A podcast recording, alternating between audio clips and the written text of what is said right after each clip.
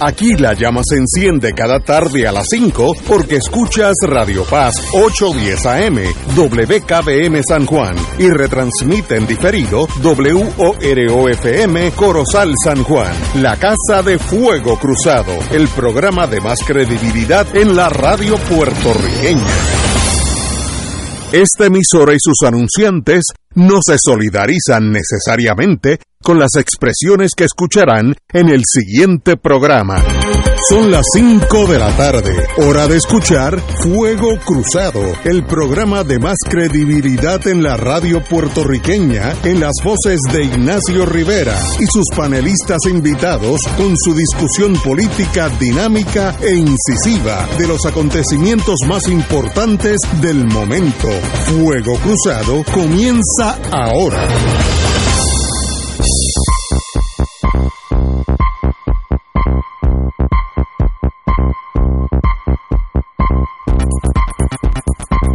Muy buenas tardes amigos y amigas de Fuego Cruzado. Eh, obviamente la noticia del momento es que la rectora Ilka, ¿cómo se, ¿cuál es el apellido de ella? Ríos Reyes. ha sido destituida por la Junta de Gobierno de la Universidad de Puerto Rico. Así que toda la argumentación anterior que nos ha llevado casi dos semanas de concentrarnos en esta hecatombe de la de la Facultad de Medicina, pues ya es académica. Eh, así que, que para bien sea, yo no tengo problema, yo nunca la he conocido, eh, pero si la Junta de Gobierno votó, creo que fue 10 a 2, eh, para que se fuera, y es un puesto de confianza, pues se acabó, no hay más nada que hacer. Yo no entiendo muy bien a la señora, a la doctora Ilka Ríos, porque obviamente se le puede excusar porque no es abogada, pero si usted es un oficial de confianza, usted sirve lo que se dice en inglés at the pleasure of el gobernador, el rector, lo que sea. Y sencillamente, si usted estaba clasificada como exenta, pues usted no tiene derecho de empleo ninguno, sencillamente eh, funciona mientras el, su superior tenga su confianza. Yo estuve muchos años veinte y pico de años, en un trabajo que el diplomita que me dieron, no sé ni dónde está, decía que yo voy a eh, servir at the pleasure of the, of the President of the, of the United States, al placer o la discreción del presidente de los Estados Unidos. Quiere decir que si un día se levanta borracho, me llama, me dice, mira, vete para tu casa, pues yo no tengo otros recursos, ese es el contrato. No entendí la crisis en la UPR Medicina con esta rectora porque sencillamente no la entendí. Aparentemente ella llegó un momento que pensó que ese trabajo era de ella y desde ahí iba a regir el futuro de la Universidad de Puerto Rico, lo cual es una fantasía, fantasía. No tengo más que decir, así que que por bien sea. Marilu, antes que todo, Marilu, qué bueno tenerte de nuevo. Sí, no, que no vuelva a irse a esos países, que no se vuelva a esos, esos países extraños, cuando tenemos a Kentucky y a Tennessee. Ay, Dios mío. No hay que desintoxicarse. Sí, eso es verdad, eso es muy, muy cierto. Sí, sí, sí. Bueno, bueno pues un, un placer estar aquí, ¿verdad? Eh, y, y claro, yo he estado estuve siguiendo eh, lo que estaba pasando en el país y particularmente en el recinto de ciencias médicas porque me preocupa lo que está pasando con, con mi universidad y recuerdo como yo estuve en una época bastante de bastante de bastante efervescencia política recuerdo que siempre una de las cosas que me llamaba la atención era que los estudiantes de ciencias naturales y los del recinto de ciencias médicas usualmente no, no se involucraban en esas luchas en las que nos involucrábamos el resto de los estudiantes universitarios. Eh, y uno los veía como, ¿verdad? Como isla aparte, como pues como ellos van a ser médicos o científicos, etcétera. Y yo tengo, ¿verdad? Desde aquí ya eso obviamente cambió hace mucho tiempo, pero yo tengo que decir que yo me siento muy orgullosa eh, de los estudiantes y de la facultad del recinto de ciencias médicas de la Universidad de Puerto Rico, eh, que tuvieron la valentía, el arrojo de lanzarse a la calle a defender lo que ellos entendían que era lo justo y que y a defender su recinto, que es un recinto muy importante, que es un recinto que le da un servicio a, diferente de, a diferencia de otros recintos, ¿verdad? Eh, es un recinto eh, que ofrece servicio como parte de la instrucción y la preparación académica de sus estudiantes, se le da servicios de salud en diferentes áreas a la gente más vulnerable, a las personas de escasos recursos, eh, y se le da un servicio excelente.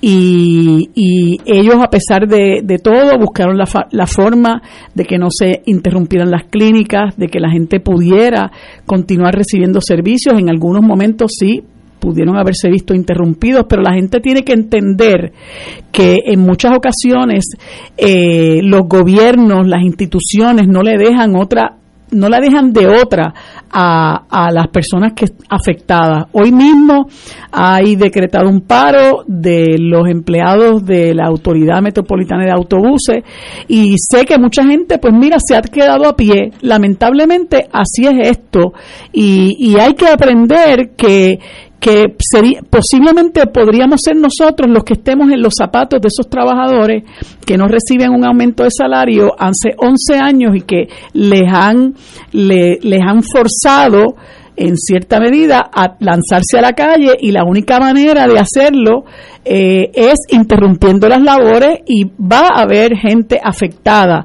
por la interrupción de las labores. No, las luchas no son perfectas, ¿verdad? Cuando se dan las luchas no todo el mundo queda complacido eh, y tenemos que aprender que así es esto.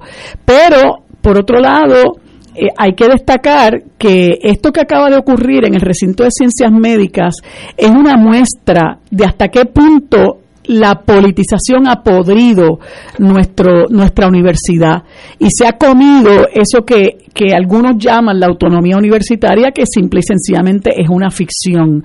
el hecho de que yo, yo quiero referir a, a, las personas que nos escuchan a una columna estupenda que leí hoy de un catedrático de la Escuela de Salud Pública, eh, eh, entiendo que su nombre es José Díaz Pérez, eh, yo los invito a que la lean para que eh, vean de primera mano de una persona que está dentro de la universidad la visión de, de un, de un profesor que, que, se da cuenta de hasta qué punto se está lastimando nuestra universidad y la función de la universidad con toda esta politiquería. Eh, y aquí hace, mucho tiempo que, eso está ocurriendo y, y, muestra de eso es un dato que da eh, eh, este profesor de que de la totalidad de los miembros de la Junta de Gobierno de la Universidad de Puerto Rico, que no sé cuántos son, si son 12, 13, 14, 10 o 9 o 10 son nombrados por el gobernador y eso me parece a mí este absurdo. Esta es la academia y la academia debe estar eh, liderada por académicos, no por políticos. Y como bien señala este profesor, estas son personas que tienen lealtades externas a la institución. Y esa es la razón por las cuales aquí se toman unas decisiones que uno no entiende ni por qué se toman eh, y, esta situación del recinto de ciencias médicas de que el presidente Ferrao haya destituido a esta señora por unas razones que rayan en la inmoralidad eh, y luego la haya vuelto a nombrar rectora, eh, para empezar, eso uno nunca lo entendió y cuando se comenzó a requerir que ella saliera del recinto, el presidente se, se, negó tajantemente a hacerlo eh, y empezó a, alabar a la rectora y a reconocer los méritos que tenía, etcétera. Eh, pues finalmente ayer tuvo que dar reversa y, le dijo que tenía que renunciar eh, y entonces la, esta otra señora que tampoco entiendo por qué el afán de atrincheramiento en esa posición, pues han creado entre los dos, han creado un caos al interior del recinto de ciencias médicas totalmente innecesario. Y esta señora en este momento, aunque conserve su plaza como profesora, creo que ella es de la Escuela de Medicina Dental, eh, pues, eh, pues, pues ha dejado ver que no tenía el temple eh, no solamente la estatura moral, sino el temple para mantener este tipo de posición y también está en entredicho la capacidad del doctor Ferrao para mantenerse en la presidencia de la Universidad de Puerto Rico porque él fue quien provocó este caos al interior del recinto de ciencias médicas al haber nombrado una persona que obviamente era rechazada eh, por la abrumadora mayoría de los miembros de la facultad y del estudiantado. Pero, pero bueno, como decimos eh, en la calle, no hay triunfo sin lucha. Y esta, esta victoria de lo, del componente universitario del recinto de ciencias médicas nos deja ver que las luchas traen estas victorias y que nadie, nadie, nadie es invencible. Incluso hemos podido vencer a la Junta de Control Fiscal en muchas de las instancias cuando el, el pueblo se une y le demuestra que realmente estamos dispuestos a llegar hasta las últimas consecuencias. Así que me alegro mucho de la decisión que ha tomado la Junta Universitaria, que sin duda actuó movida por la presión pública, eh, porque ellos avalaron ese nombramiento y dieron la espalda a la decisión de ciertas organizaciones que expresaron su eh, desacuerdo con que ella se le nombrara rectora. Eh, así que ellos también tuvieron que recoger vela, la Junta de Gobierno también tiene que rendirle cuentas al país por haber permitido una situación como esta y bueno, hoy la corrigieron, pero de todas maneras quienes realmente a quienes realmente hay que reconocer es a ese componente universitario que fue como dicen en la calle, que fue a todas eh, y dijo aquí nos vamos a quedar hasta que salga la rectora Ilka Ríos Reyes y hoy afortunadamente pues esa lucha eh, llegó a feliz término. Compañero. Bueno, primero darle la bienvenida, saludar a María de Lourdes, que aunque hablamos por eh, en otra estación por teléfono, hacía tiempo que no te veía. Sí. Y eso me, me, crea mucha alegría. Gracias, igualmente. Mira, yo podría, mientras te escuchaba, María de Lourdes, estoy pensando en que mi mamá fue secretaria de el primer rector, entre comillas, que tuvo la primera escuela de medicina de Puerto Rico, donde posteriormente fue medicina tropical. Esa fue la primera escuela de medicina. Y el primer decano fue el doctor Kopich, creo que se llamaba Nicolás Kopich de Aguadilla. Eh, y mi mamá tendría, no sé, 19 años, yo no había nacido. Este, así que así de mucho uno se siente atado emocionalmente, ¿verdad? A lo que hoy es el recinto de ciencias médicas. Eh, dije la semana pasada que, que, coincidiendo con los piquetes de la semana pasada, eh, un miembro de mi familia estuvo en el hospital Federico Trilla, hospital universitario, eh, que queda en Carolina, al lado de Plaza Carolina. El tratamiento fue excelente. Eh, y, ellos podían hacer las dos cosas. Ellos podían seguir trabajando. el hospital estaba repleto. Aquello no cabía un alma. Eh, en particular de partudientas. y se podía piquetear a la vez. Así que de lo poquito que sabemos, ¿verdad? De esa votación que se informa en la tarde de hoy, martes, pues nos da alegría, eh, aunque sea el, el pico de un iceberg. Quiero aprovechar antes de que se me olvide que me acabo de enterar el fallecimiento de un combatiente puertorriqueño, compañero Johnny Sampson, ah, eh, falleció, no conozco las razones, lo acabo de, leer en, Facebook. Eh, Johnny, aproximadamente mi edad, quizás un poco más joven. Eh, Johnny hace 48 años eh, fue miembro de un operativo para, para meter a República Dominicana tres guerrilleros dominicanos del grupo de Francisco Camaño de Ño, si no estoy equivocado. Eso se le llamó, eh, fueron apresados, eso se le llamó los tres, los tres de la cárcel de la Victoria, Eso movilizó a la opinión pública puertorriqueña. Eh, se hizo mucho trabajo a nivel nacional e internacional. En Naciones Unidas hacíamos, piqueteábamos la embajada de la entonces embajada de República Dominicana y posteriormente pues ellos estuvieron presos, fueron torturados por los esbirros eh, eh, neotrujillistas de la época, año 75, época de Balaguer, eh, estuvieron presos aproximadamente dos años, eh, perdón, un año. Eh, ya falleció Ángel Gandía, ahora nos enteramos que ha fallecido Johnny Sampson, no, no sé de la salud del tercero, que se llamaba Raúl García.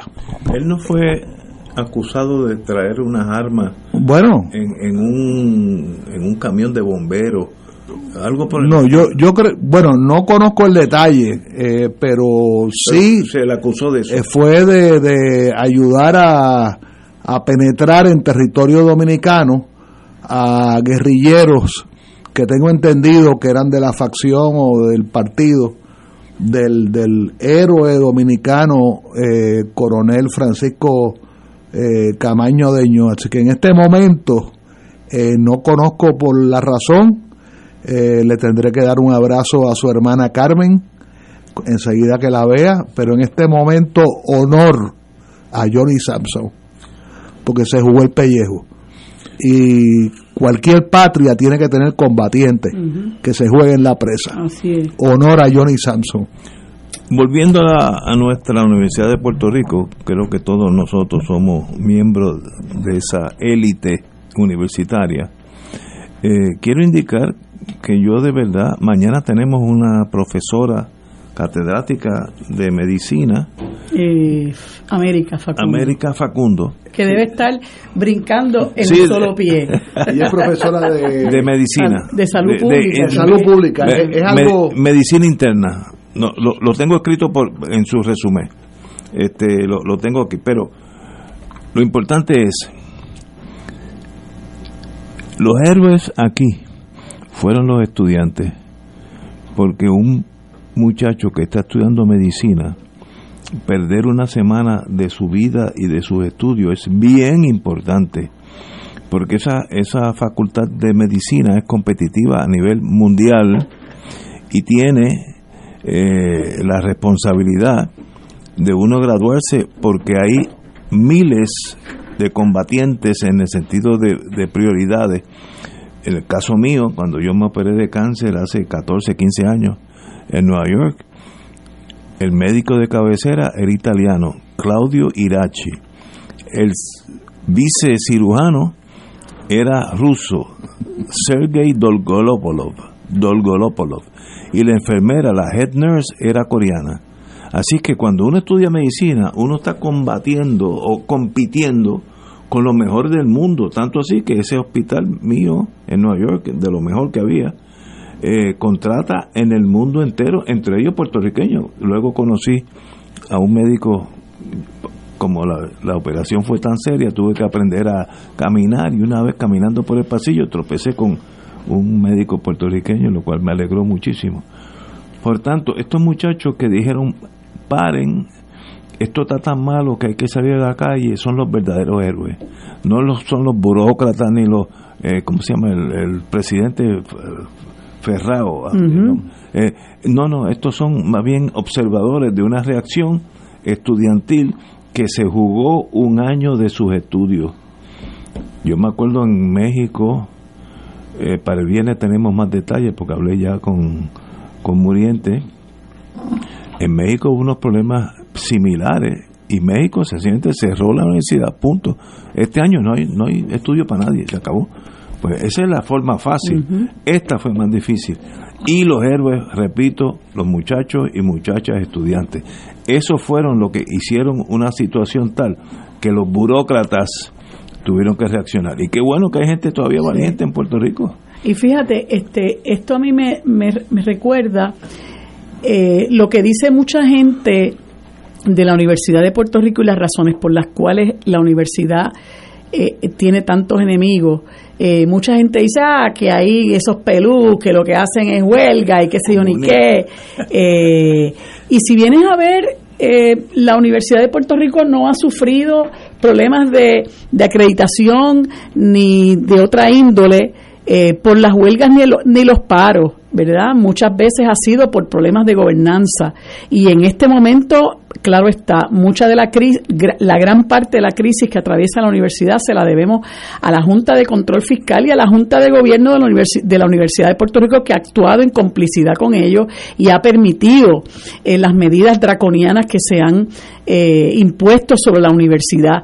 Eh, todos estos burócratas que se han alineado con, con las medidas de la Junta de Control Fiscal, incluyendo al, al gobierno de Pedro Pierluisi.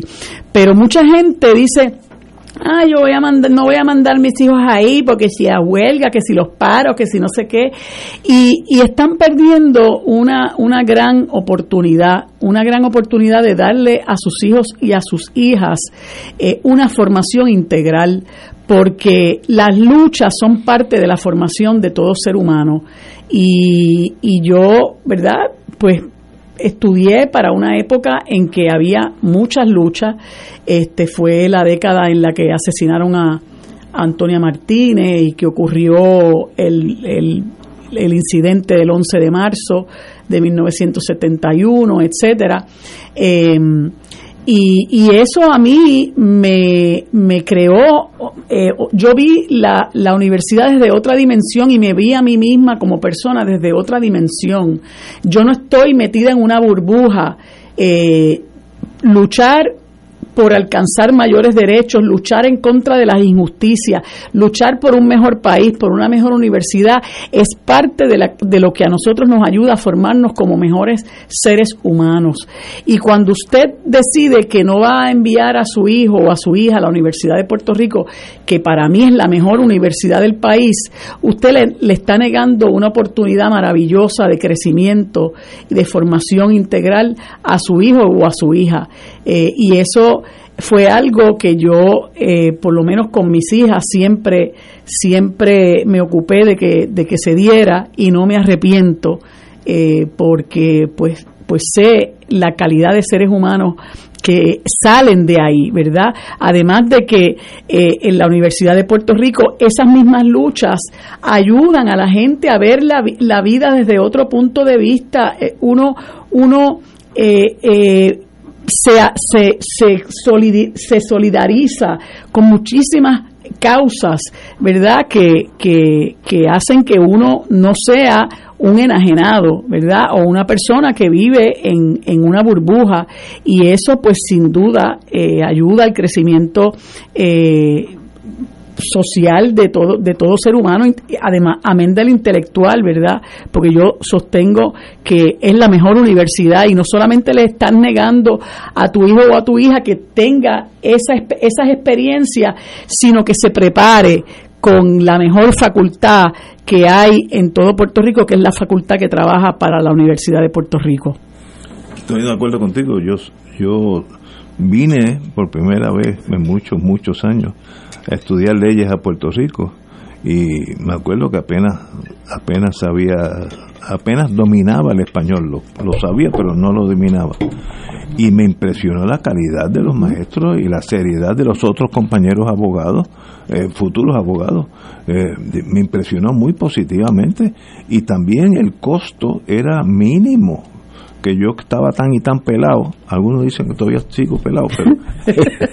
Cinco dólares el crédito. Una cosa, eh, pero casi gratis. Y una universidad de primera, así que yo no sé si eso sigue así o no, pero pero me, me, siento muy complacido con los años que invertí en la, en la Universidad de Puerto Rico. Bueno, anyway, ya pasamos el trauma de la de los estudiantes. Y tomar excepción también de que hay universidades que tienen excelentes profesores. Porque en la, en la Facultad de Derecho, tengo que ¿verdad? mencionarlo, eh, de la Universidad Interamericana hay unos excelentes profesores.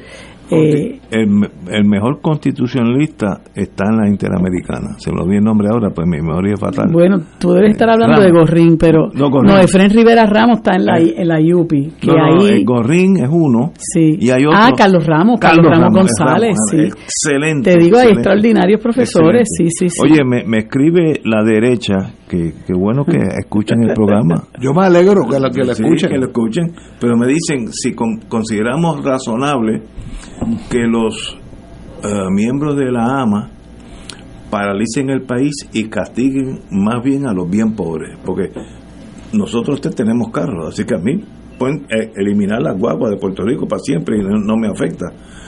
Pero es una buena pregunta de la derecha, y entonces uno también la contraoferta es, y si tú eres miembro, conductor o mecánico, eh, va a ser esclavo toda tu vida eh, también ambas hay el, buen examinador o el mediador oye las dos partes, así que las dos partes tienen algo que decir. Uno tiene que tratar también de ponerse en los zapatos de otra gente, eso se llama empatía.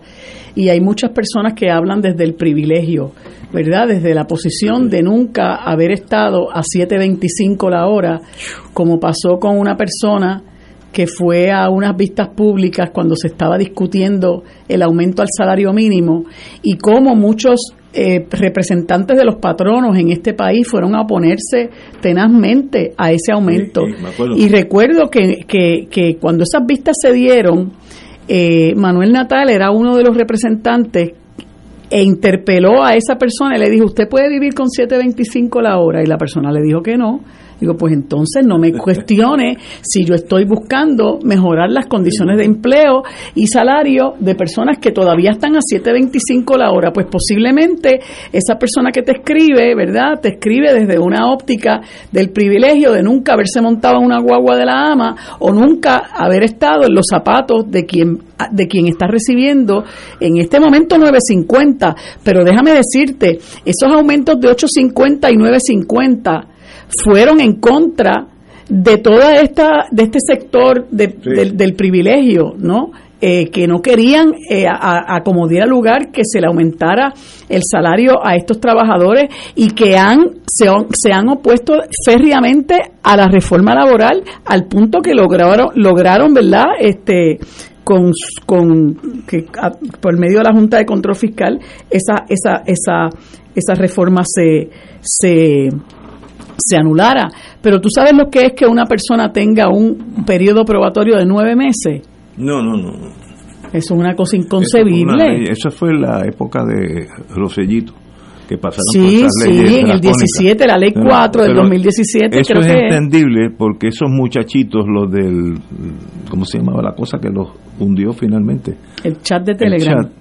demuestra demostraban y demuestran que no conocen la vida en nada. Esa gente nacieron en un sitio privilegiado y lo más difícil que le hizo una vez es tomar un pon en, un carro que no sea Mercedes-Benz. Mm. vivían enajenados de la realidad, pero qué bueno que pasaron a la historia desprestigiados, que yo me alegro de ellos, porque en Puerto Rico hay mucha gente que vive con muy poco, aún hoy, y de paso hoy salió una, una noticia, la tengo aquí, en el vocero, aumenta el nivel de pobreza en Puerto Rico.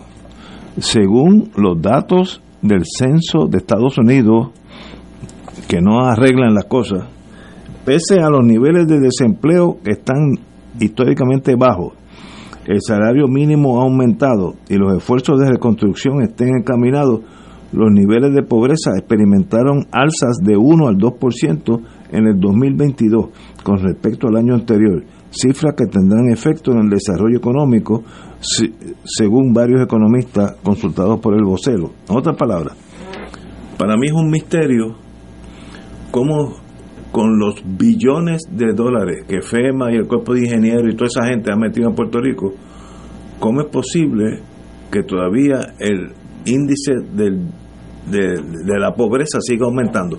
No entiendo. Yo creo que ahí hay en algún lado hay una mentira porque si tú tienes todo ese influx, entrada de billones de dólares, y tú tienes, según ellos, una población que se ha ido a 600 mil personas de Puerto Rico, y los que quedan, pues, están, si quisieran, todos empleados, ¿cómo es que la pobreza sigue subiendo? No entiendo, me gustaría que un día alguien que sepa de ese mundo me explique, porque son, son factores encontrados. Ahora, no son factores positivos, no están diciendo, oye, qué bueno que Puerto Rico está mucho mejor ahora que antes, están diciendo que estamos peor que antes.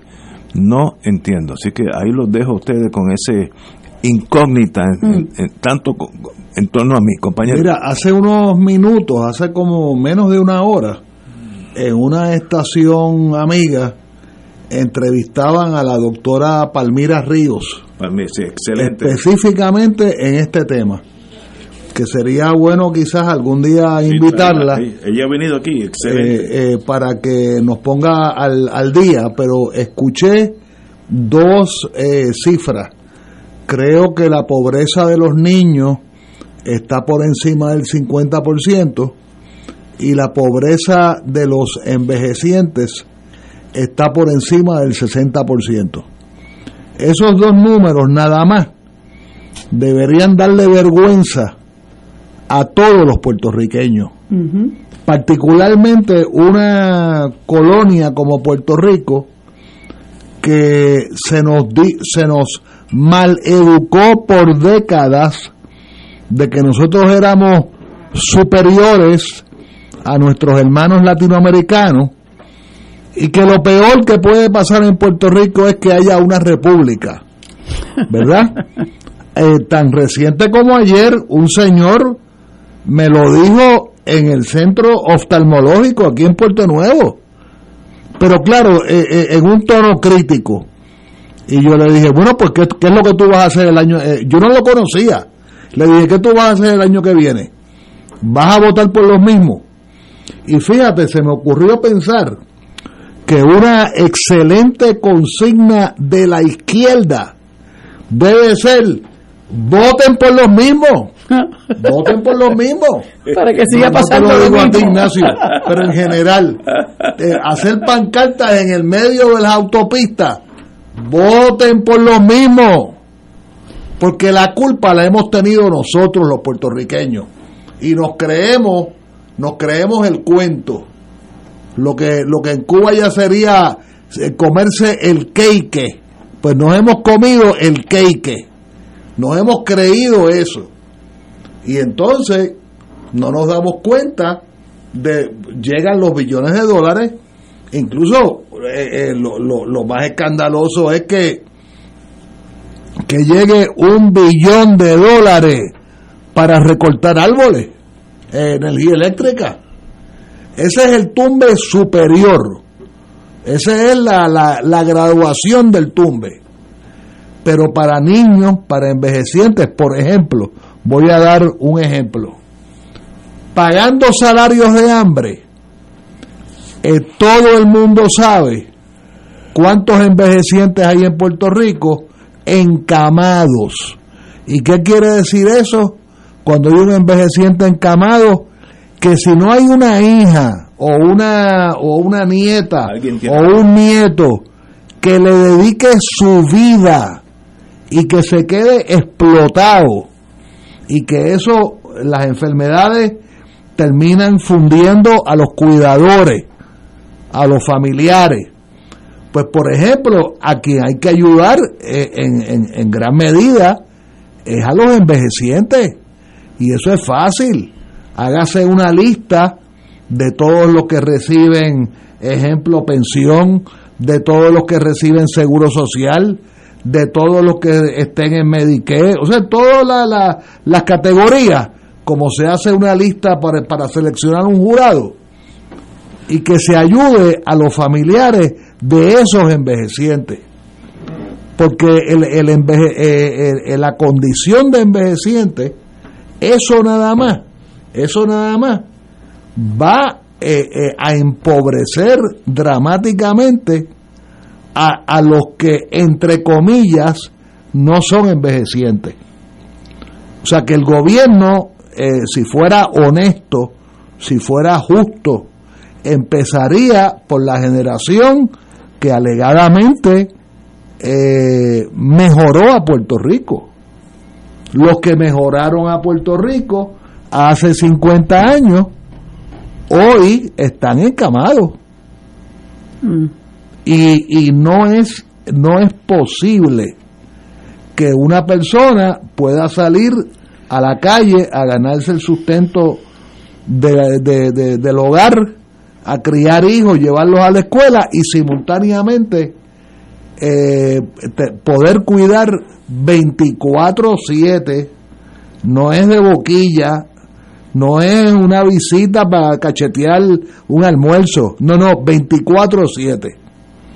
Por ahí debería, y sé que el AARP en Puerto Rico es muy activo, eh, también debemos quizás invitar al señor Acarón, creo que ha venido en otras ocasiones, a que nos actualice todo lo que tiene que ver con el tema de los envejecientes encamados, el problema de los hogares de envejecientes que no tienen muy buena fama, no tienen muy buena fama, los habrán buenos, ¿verdad?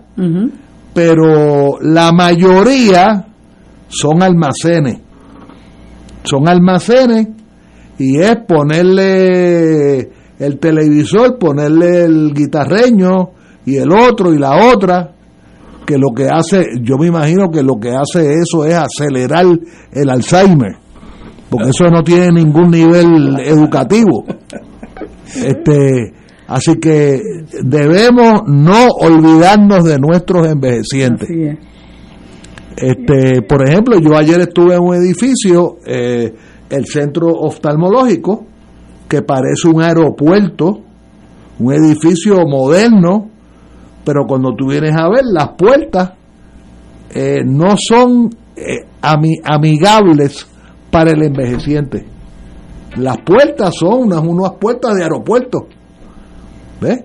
Y entonces el estacionamiento no da abasto. Y ese problema tú lo multiplicas, lo multiplicas exponencialmente. Sabemos, tú hablabas esta mañana, creo, María de Lourdes, de la avenida Domenech. La, gente tiene que ver la avenida Domenech, particularmente entre la viña y el hospital del maestro. La persona con, con bastón, con, con caminador, se tiene que tirar a la calle obligado se tiene que tirar a la calle. Eso es obligado. Aquí hubo una vez una alcaldesa que lo primero que prometió es que iba a eliminar eso y nunca hizo nada o nunca pudo hacer nada. Esa gente, a mí me gustaría saber si deciden tirarse a la calle, si le van a tirar la fuerza de choque encima o si alguien va a escribirle a, a Ignacio y a decir que esas personas que están reclamando legítimamente su espacio para caminar eh, eh, con seguridad eh, están entorpeciendo el tráfico. ¿Qué tú vas a hacer cuando no, le dejas de otra a la gente? Porque eso que tú mencionas, eso es una aberración en este país. Tú vas a montones de lugares, incluyendo países en Europa, en, el propio Estados Unidos, y se le garantiza las aceras a la gente. Entonces aquí hay un montón de lugares en un montón de sitios donde se ha empezado a repartir irresponsablemente permisos de uso comercial en lugares que eran antes, residenciales, gente que no tiene estacionamiento. ¿Y qué son los, eh, los estacionamientos? Las aceras. Entonces la gente tiene que caminar por la calle y la entrada y salida de carro te destruye las aceras. Y entonces se convierten en un, en un, eh, eh, en un riesgo para la gente. De hecho, a mí me contó que tú lo estabas mencionando ahorita, o lo mencioné yo, el profesor Gorrín se dio una tremenda caída. en un lugar como ese. Yo me caí en la, en la Domenech, en una, en una acera que, que, que, está levantada precisamente por el entrar y, salir de los carros, porque ahí jamás se debía haber dado un permiso de uso comercial. Pero eso es falta de planificación. Por supuesto. Es sencillamente cada cual por su lado. Y, y, que mañana arreglamos, pues mañana llegó y entonces y ya eso ha llegado a unos niveles que tú dices, ¿y qué tú vas a hacer? ¿Verdad? ¿Qué tú vas a hacer para, para poder este resolver eso? Señores, vamos a una pausa, amigos.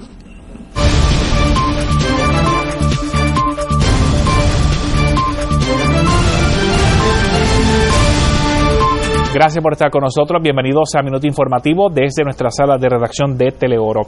Los integrantes de la Unión de Trabajadores Unidos de la AMA, TUAMA, y la Unión de Hermandad de Empleados de Oficina avalaron este martes un voto de huelga indefinido para reclamar alzas en los sueldos y repudiar los jugosos aumentos salariales que se han otorgado a altos ejecutivos y personal de confianza. Ante la Asamblea, extraordinaria convocada por los sindicatos este martes el servicio de transporte a través de las guaguas de la AMA, con excepción del programa Llame y Viaje, han sido suspendidos. Los esperamos a las 6 en Noticias 13 con estas y otras informaciones.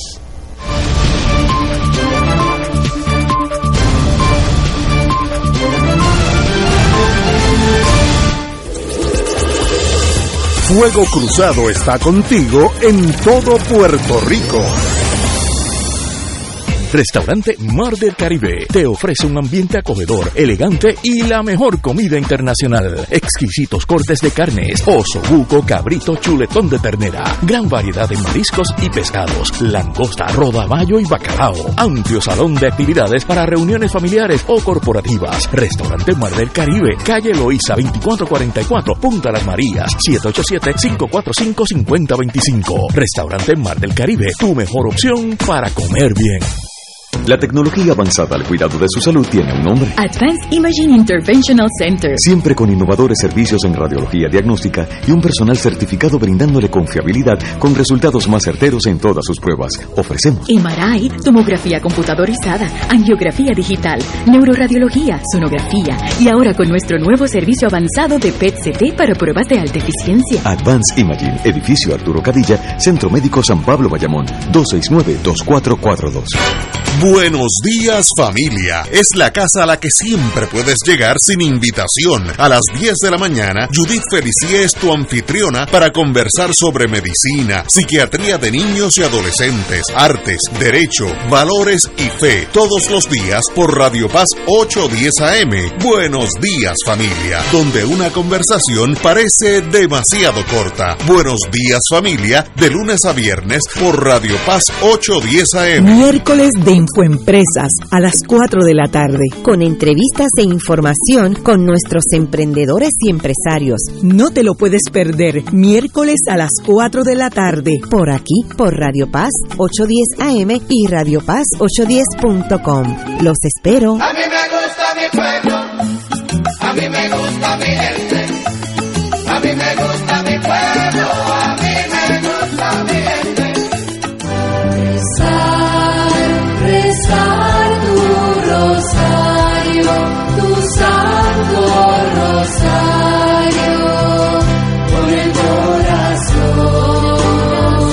El rosario nos ayuda a contemplar la vida de Jesús mediante los ojos de María y cada noche por Radio Paz alcanzas esa unión espiritual con nuestro Señor de la mano de su Madre. Acompáñanos a rezar el Santo Rosario a las 7 de lunes a viernes en la emisora donde ser mejor es posible. Radio Paz 810 AM.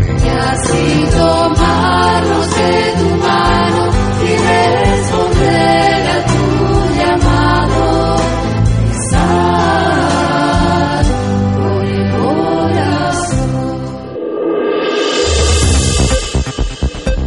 Y ahora continúa Fuego Cruzado.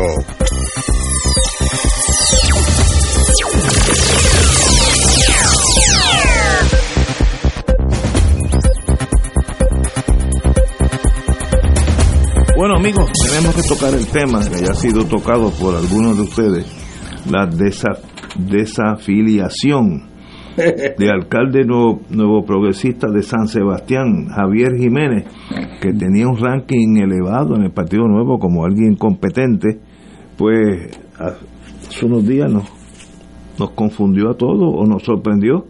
Sencillamente indica este que el partido nuevo del presente no es el partido que empezó y eso podemos estipularlo y sencillamente pues está desencantado con el partido nuevo progresista y pues se desafilia obviamente todos sabemos o especulamos, yo estoy bastante seguro que va para el proyecto Dignidad como otra alternativa que ayudaría al proyecto Dignidad, pero desayuda al Partido Nuevo. Así que una decisión no cómoda para el Partido Nuevo.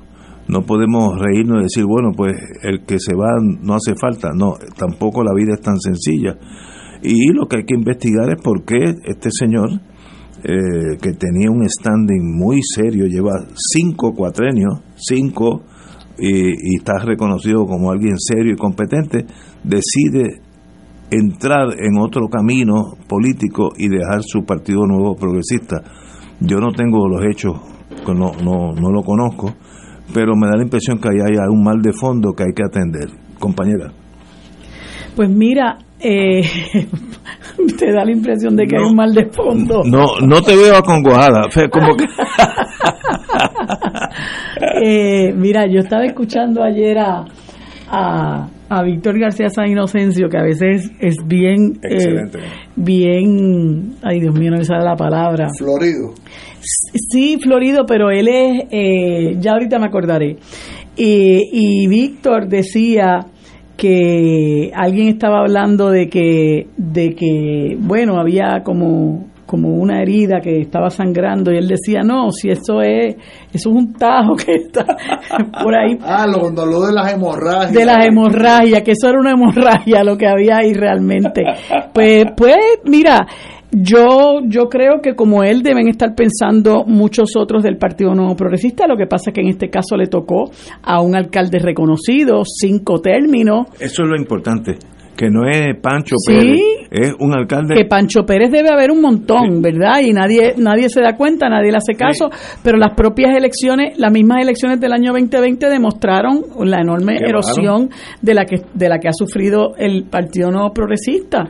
Este, y ellos no estarían ganando elecciones si no fuera porque están haciendo uso de un sistema demo- eh, eh, electoral antidemocrático e injusto, porque quien se permita que en este país una persona que no llega al 33% gobierne al resto del país con el 67% en contra, oye, eso no tiene nada de democrático.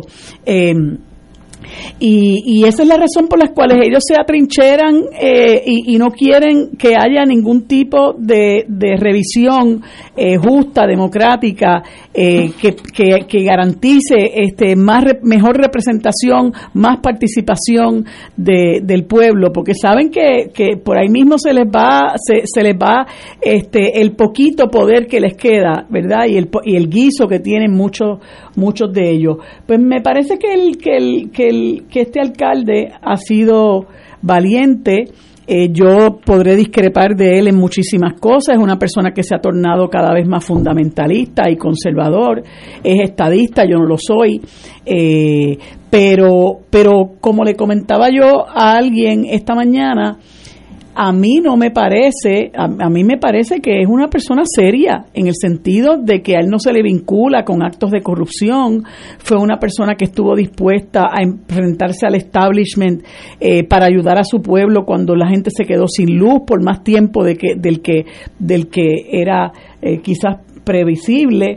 Eh, y, y a mí no me sorprende que escoja irse para, de hecho yo creo que ya lo comunicó ayer, que él se iba para, para Proyecto Dignidad. eh, y y pi- pienso que muchas personas deben estar pensando hacer lo mismo porque se sientan identificados este, con muchas de las cosas que plantea el proyecto Dignidad y él le hace unas críticas serias a, a su partido.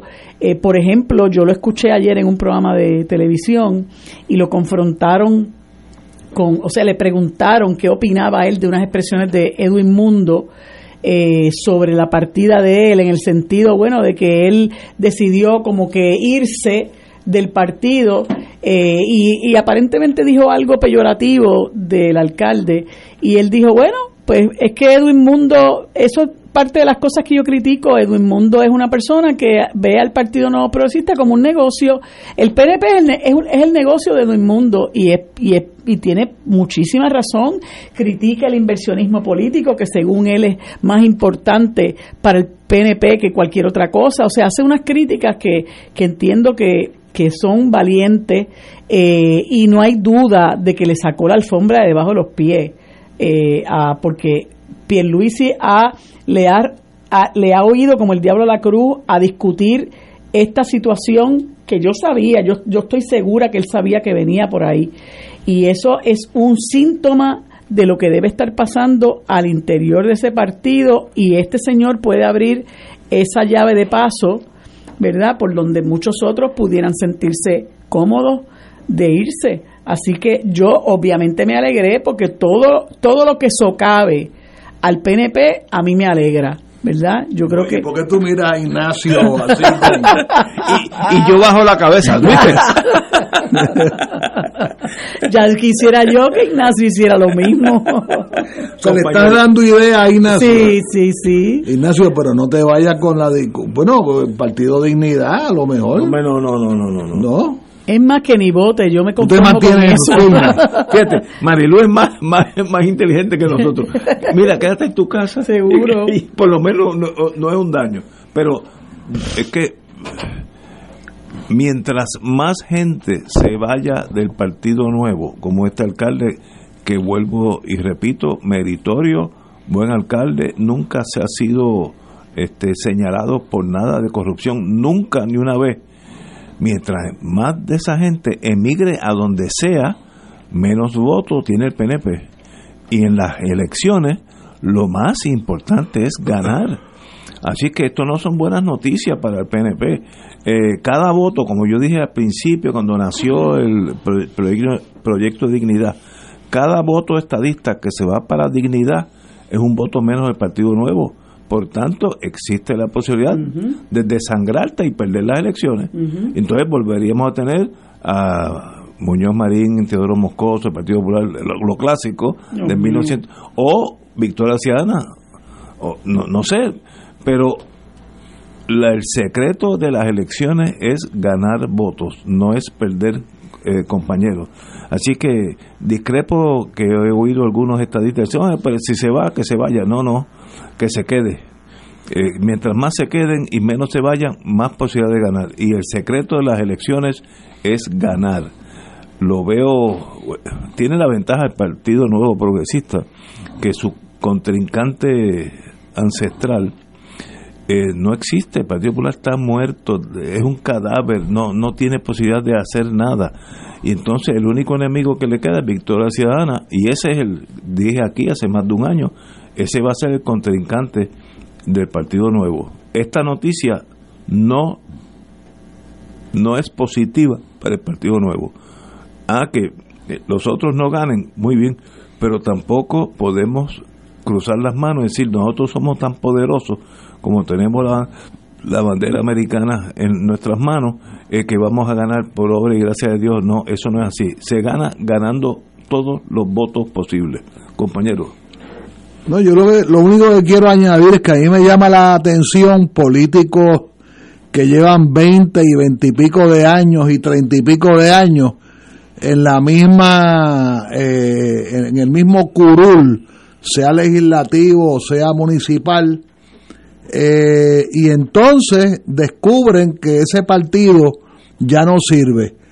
El alcalde de San Sebastián no es el único, hay varios que han estado toda su vida pegados, pegados al comedero, y entonces ahora son independientes. Pero nada, San Sebastián, eh, yo, yo tengo unos, yo tengo unos lazos, digamos, espirituales. Yo viví en San Sebastián hace exactamente 50 años, entre Praga y Naciones Unidas. A mí el Partido Socialista Puertorriqueño me envió a San Sebastián tres meses a organizar el partido en San Sebastián, claro, gracias a los buenos oficios de, de, Marciano Avilés Roy y su esposa Carmen Lidia, que a lo mejor nos están escuchando, del compañero Neco Vázquez y su esposa, y de un gran puertorriqueño, que además fue un gran atleta puertorriqueño, Amado Morales, que casi, casi él personalmente organizó la huelga de la una huelga que, que la Federación de Maestros que recién existía se había inventado la semana antes sin muchas condiciones, eh, pero que en San Sebastián esa huelga fue exitosa gracias a Amado Morales. Bueno, pues ahí lo tenemos. Eh, hay que hay que tener cuenta de que los, los tiempos cambian. Hay una hay una canción, ¿cómo se llama la chilena? Que le llaman la India. La, la negra de cariño. Ah, Mercedes Sosa. Eh, Mercedes Sosa. Argentina. Argentina. Una canción bella que dice cambia, todo cambia y lo único que no cambia es el amor, etcétera, etcétera. Pero eso tiene razón. Todos los días que nosotros nos levantamos por la mañana, el mundo entero cambió un poquitito. Es tan diminuto que tú no te das cuenta. Eh, ¿Quién hubiera pensado que un alcalde triunfante del PNP con cinco cuatrenios, cinco Y solamente 20 años como eh, alcalde. no, y, y- e intachable su reputación, un día diga me voy.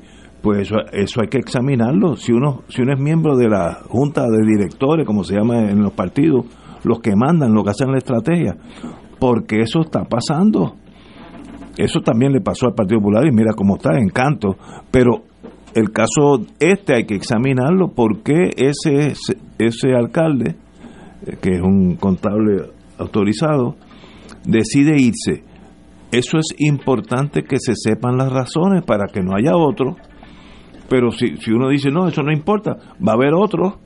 Y mientras más otros hayan, menos posibilidad de ganar. Este, y entonces, si estuviéramos en la Guerra Fría, diría, y si ganan los otros es el comunismo. Pero eso es embuste, ya, ya eso pasó. Pero es mis tiempos, yo me quedé, como dice, me dice uno de mis hijos, yo me quedé sentado en la muralla de Berlín. No, no, no ha evolucionado nada, absolutamente no nada. creas, hay, hay algunos que todavía te acompañan. Mira que me- De botones. que me pongo no- me pongo nostálgico y aquí tenemos al rector que estudió allá Estudió allá, así que Te quedas en Checkpoint Charlie. che, allí mismo. tú sabes que yo pagué los cinco pesos una vez yo yo crucé Checkpoint Charlie en el verano del 69 de Berlín Occidental eh, entramos a Berlín Oriental pues la changuería de entrar y salir Yo tenía cuatro años, Rob. pero después, eso fue 69, después en el 73 se puede interpretar que casi 73. 73, que casi casi residía en Berlín Oriental por espacio de un verano. Oye, tú tienes que escribir todo eso. la Coincidió con la muerte de Walter Ulbricht. sí, el, el- que Sí. murió en Chile, murió en Chile. Sí, claro. No, no, no, ese es Honecker que murió en Chile, sí, sí. que fue asilado por Sí, sí. asilado gracias a que una hija estaba casada con un amigo mío, amigo mío Chileno. del Partido Comunista de Chile. Oye, Este, y y la, la, la juntilla matrimonial le dio espacio para que esa hija, casada con un chileno de apellido Ñáñez Betancourt, Leonardo Ñáñez Betancourt, era el, el, el nuero de Eric Honecker. Este, y gracias a eso Honecker pudo vivir casi toda la última parte de su vida en Santiago de Chile, aunque después se- hubo una negociación, hubo un juicio en Alemania y murió poco después.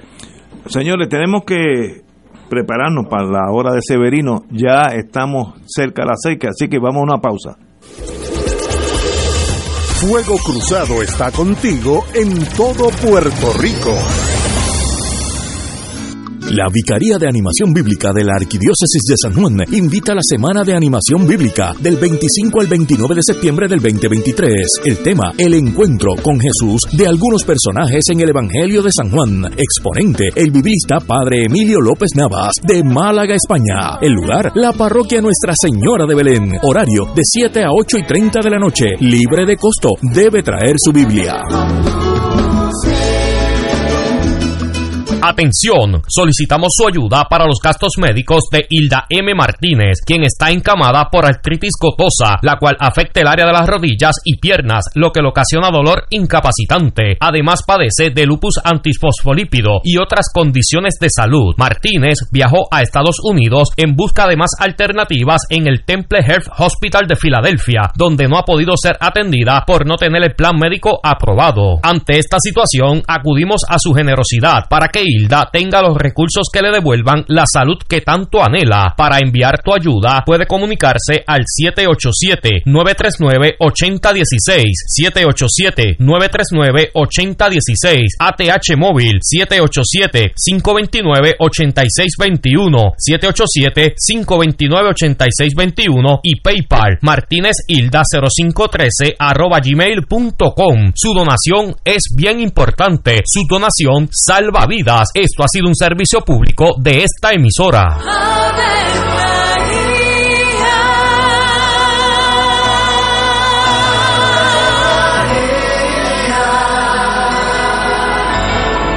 El ángel del Señor anunció a María. Y ella concibió por obra del Espíritu Santo. Dios te salve María, llena eres de gracia, el Señor es contigo. Bendita tú eres entre todas las mujeres, y bendito es el fruto de tu vientre Jesús. Santa María, Madre de Dios, ruega por nosotros pecadores, ahora y en la hora de nuestra muerte. Amén. He aquí la esclava del Señor. Hágase en mí según tu palabra. Dios te salve María, llena eres de gracia, el Señor es contigo. Bendita tú eres entre todas las mujeres, y bendito es el fruto de tu vientre Jesús. Santa María, Madre de Dios, ruega por nosotros pecadores, ahora y en la hora de nuestra muerte. Amén. Y el Verbo se hizo carne. Y habitó entre nosotros. Dios te salve María, llena eres de gracia, el Señor es contigo. Bendita tú eres entre todas las mujeres, y bendito es el fruto de tu vientre Jesús. Santa María, Madre de Dios, ruega por nosotros pecadores, ahora y en la hora de nuestra muerte. Amén. Ruega por nosotros, Santa Madre de Dios. Para que seamos dignos de alcanzar las promesas de nuestro Señor Jesucristo. Oremos. Derrama, Señor, tu gracia sobre nosotros, que por el anuncio del ángel hemos conocido la encarnación de tu Hijo, para que lleguemos por su pasión y su cruz a la gloria de la resurrección, por Jesucristo nuestro Señor. Amén. Gloria al Padre, al Hijo y al Espíritu Santo. Como era un principio, ahora y siempre, por los siglos de los siglos. Amén.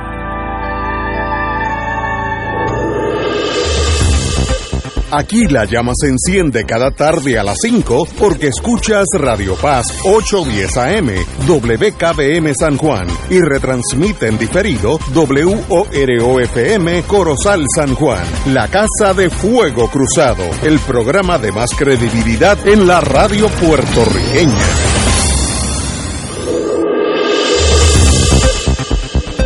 Y ahora continúa Fuego Cruzado.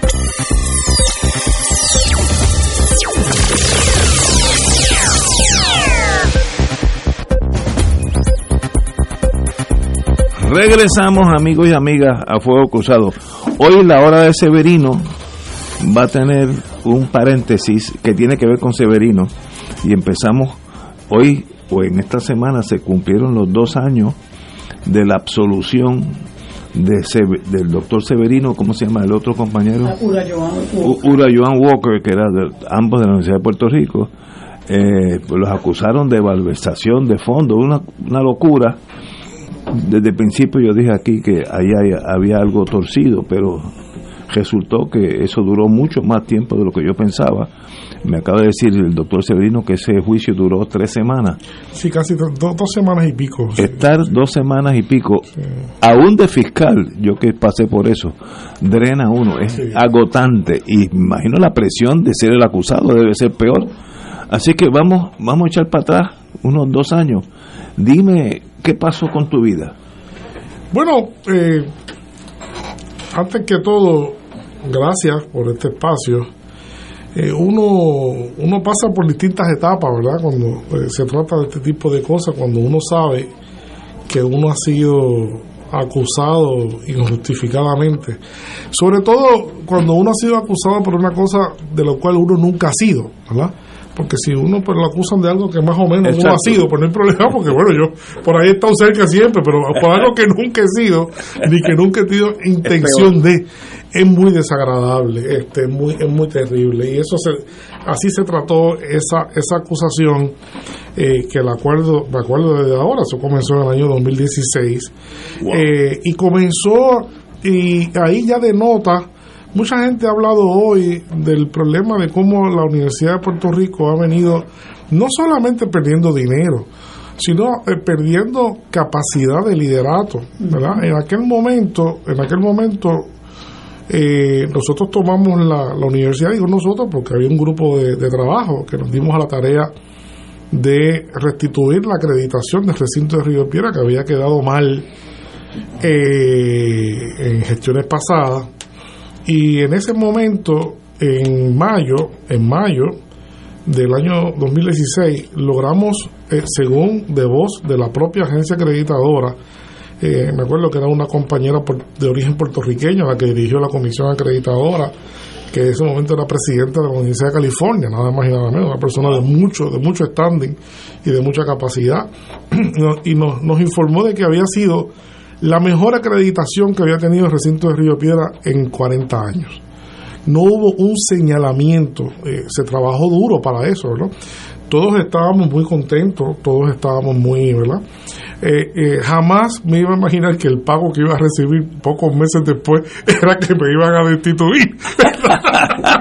No, y acusar. Y bueno, Y acusar. y no solamente destituir, sino acusar, ¿verdad? Este, ¿Te acusaron de qué? ¿De qué? bueno, hubo un asunto, hubo un asunto de una restitución de algo que en la universidad ha sido una práctica mm, por mucho tiempo, que se lo enturó eh, Jaime Benítez, es otorgar becas presidenciales. El presidente da unas Sí, becas, sí, sí, ¿verdad? sí, sí. Y ese año, pues se dieron una una el año anterior se había convocado una, una beca eh, y nada, esas becas pues eh, yo no sé cómo, ¿verdad? Porque no trabajé nunca en eso, esas becas tal y como lo dice, son becas presidenciales, no son becas rector, de la rectoría.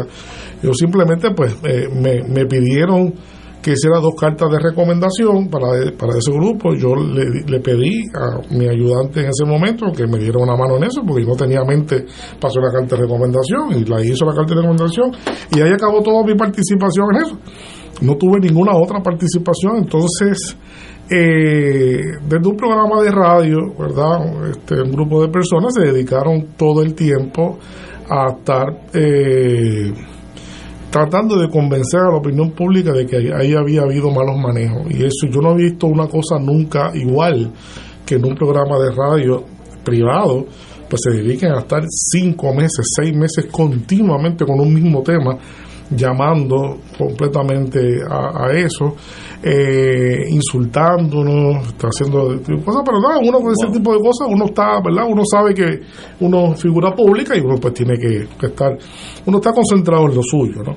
Eh, pero sí lle- llegó un momento, llegó un momento entonces que se nos informa que la Junta de Gobierno en aquel momento eh, había decidido, dado a que eso no paraba, pues tomar acción en el asunto y eso pues fue destituirnos, ¿no? Yo, yo me enteré de la destitución el día después, yo nunca me enteré.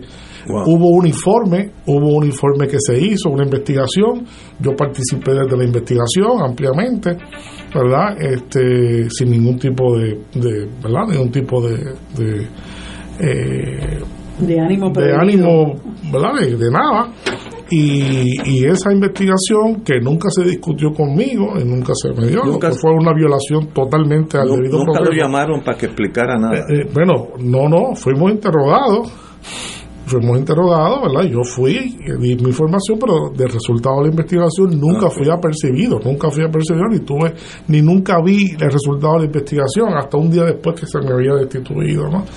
Eh, igualmente pasó con, con Iván, ¿verdad? Y entonces algunos otros decanos también que, que destituyeron. El, el problema, el problema fue que tan pronto eso surgió, yo recuerdo como ahora, eh, de la mejor buena fe del mundo, buenos amigos, eh, algunos amigos buenos me decían, mira, yo creo que tú debes renunciar, yo creo que tú debes renunciar porque evítate ese problema, es una cosa, y yo eh, asumí eh, lo que otros amigos me habían, lo que mi convicción me decía y lo que otros amigos me habían sugerido.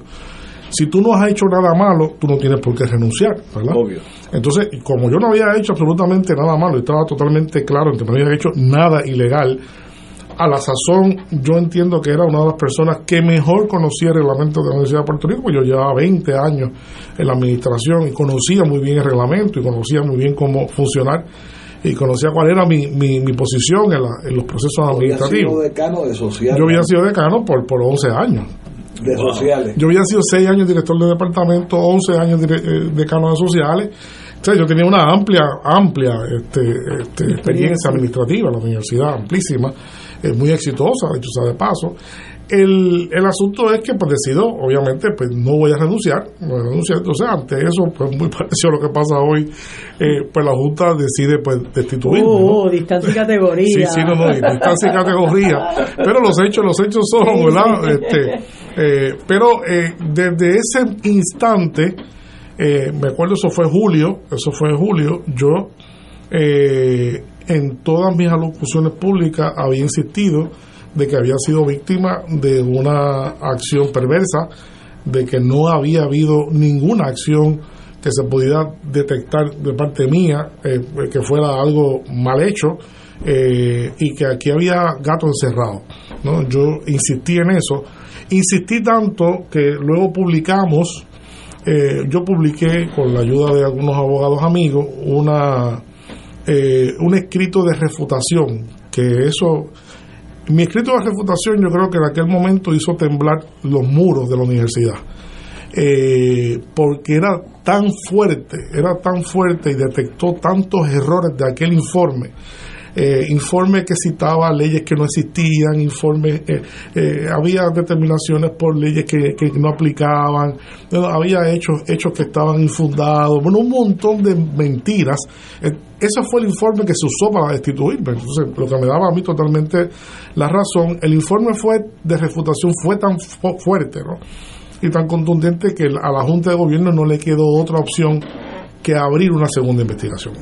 Interesantísimo. Entonces ahí se abre una, la, la Junta decide abrir una segunda investigación y en esa segunda investigación la universidad reclutó a la licenciada Mercedes eh, de Mercedes Marrero de Bauermeister como eh, oficial examinadora, una verdad una ex jueza, primera jueza presidencia, una persona muy, ¿verdad? de mucha de mucha credibilidad. Y ella hizo una investigación también amplísima una investigación bastante amplia, muy, muy, eh, yo fui llamado a testificar, otra gente fue llamado a testificar, y cuando termina esa investigación, que ella publica sus resultados, dice, bueno, que nosotros éramos inocentes de todo, que no había, que esto era un asunto totalmente, ¿verdad? Este, administrativo, que aquí no había ninguna, que ella no había detectado ninguna falta, ninguna violación a reglamento, ley, al estatuto alguno, eh, y que no entendía, ¿verdad? Porque habíamos sido víctimas de, de, de esa, de, de esa acción.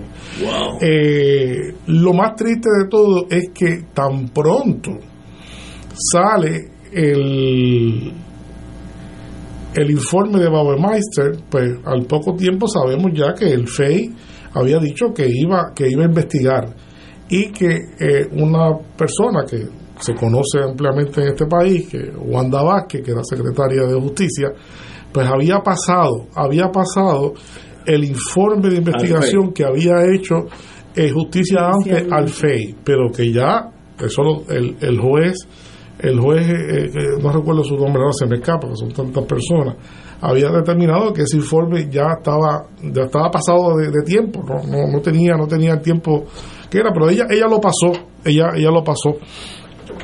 Y sobre esa decisión de Wanda Vázquez, totalmente política, totalmente política, este, es que es que eh, el FEI asume jurisdicción eh, y el FEI eh, a la usanza pues se tardó, pidieron prórroga y se tardaron, y se tardaron, nosotros fuimos hasta el Supremo a pedirle recursos que no pueden tardarse tanto, que había expirado todo el tiempo que tenían, ¿verdad?, reglamentario para hacer la investigación.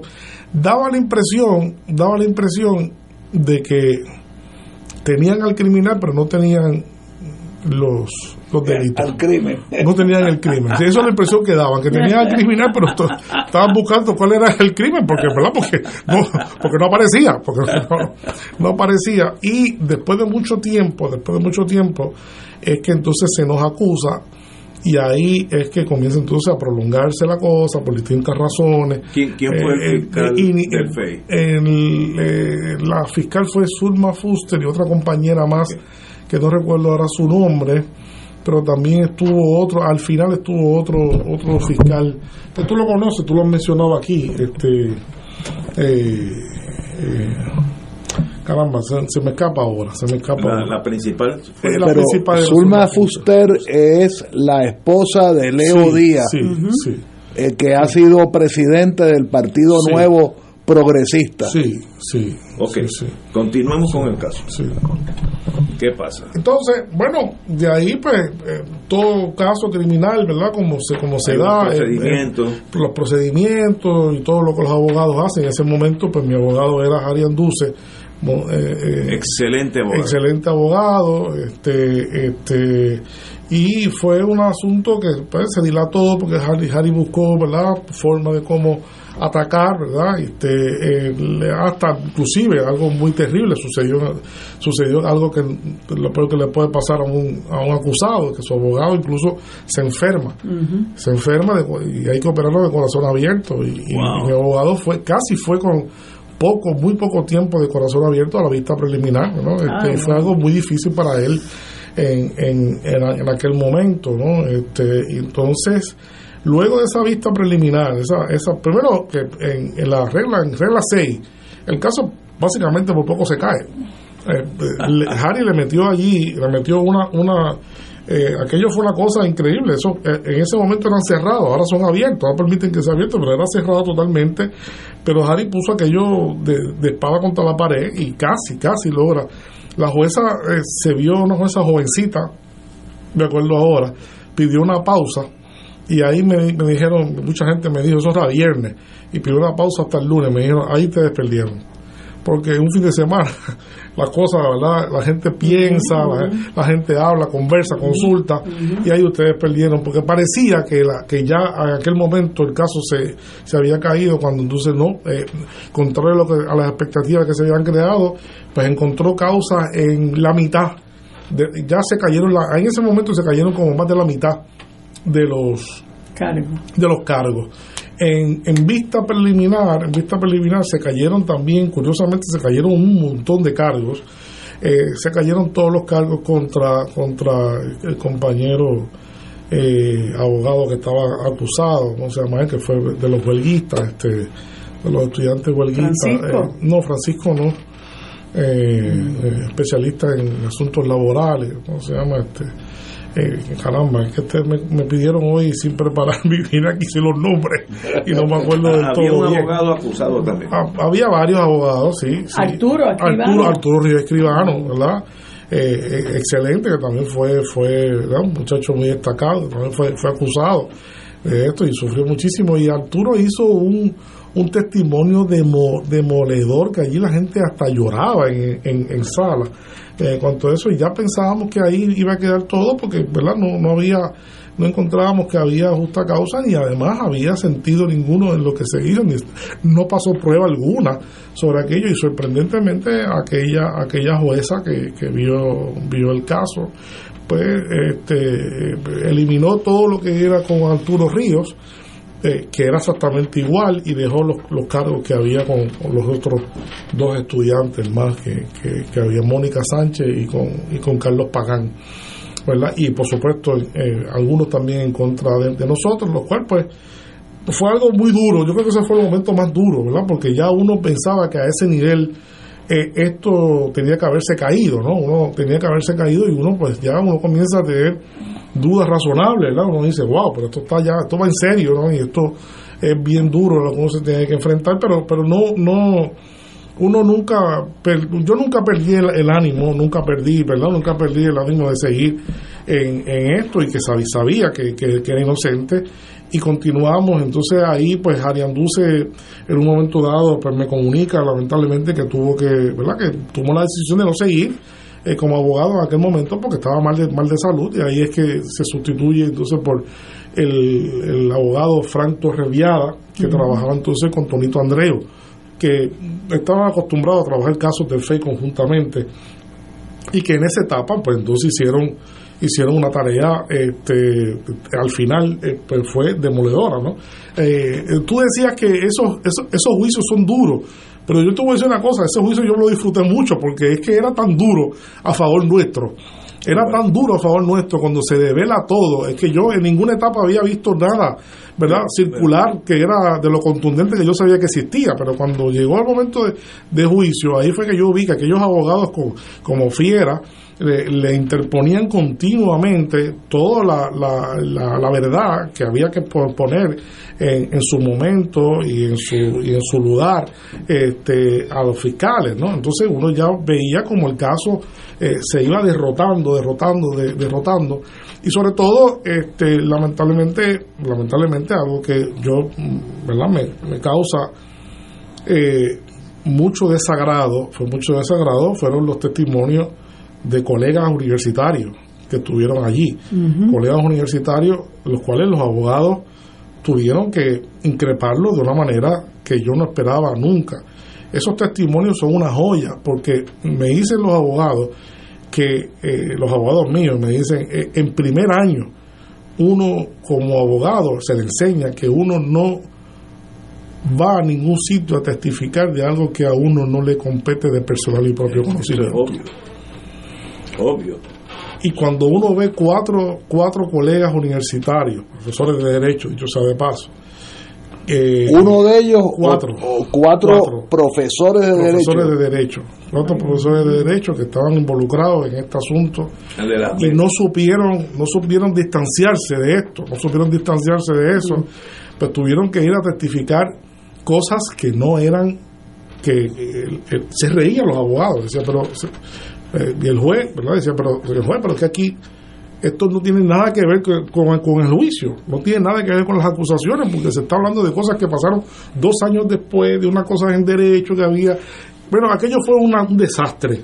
Y sobre todo para mí fue muy terrible eh, que sucediera que sucediera eso eso en particular pero eh, pero me di cuenta me di cuenta ya en ese momento no importa qué sucediera no importa qué sucediera ya yo sé que yo, yo estaba absuelto porque no pudo eh, establecerse o sea yo pues, siempre uno piensa algo tienen secreto en, la- los bolsillos los fiscales que no que yo no sé verdad porque yo yo a veces dudaba hasta dije bueno uno está duda de uno y yo habré hecho algo que yo no me di cuenta verdad y pues yo decía ¿qué fue? porque yo, yo no sé qué es eh, y a lo mejor ellos lo saben y yo no lo sé Eh, uno siempre está en la expectativa pero cuando yo vi que eso nunca llegó que nunca nunca hubo nada realmente para lo cual se pudiera justificar todo aquello que se hizo yo sí quería, quisiera decir, yo sí quisiera decir, ¿verdad? Porque eso es también de las cosas más tristes y más lamentables.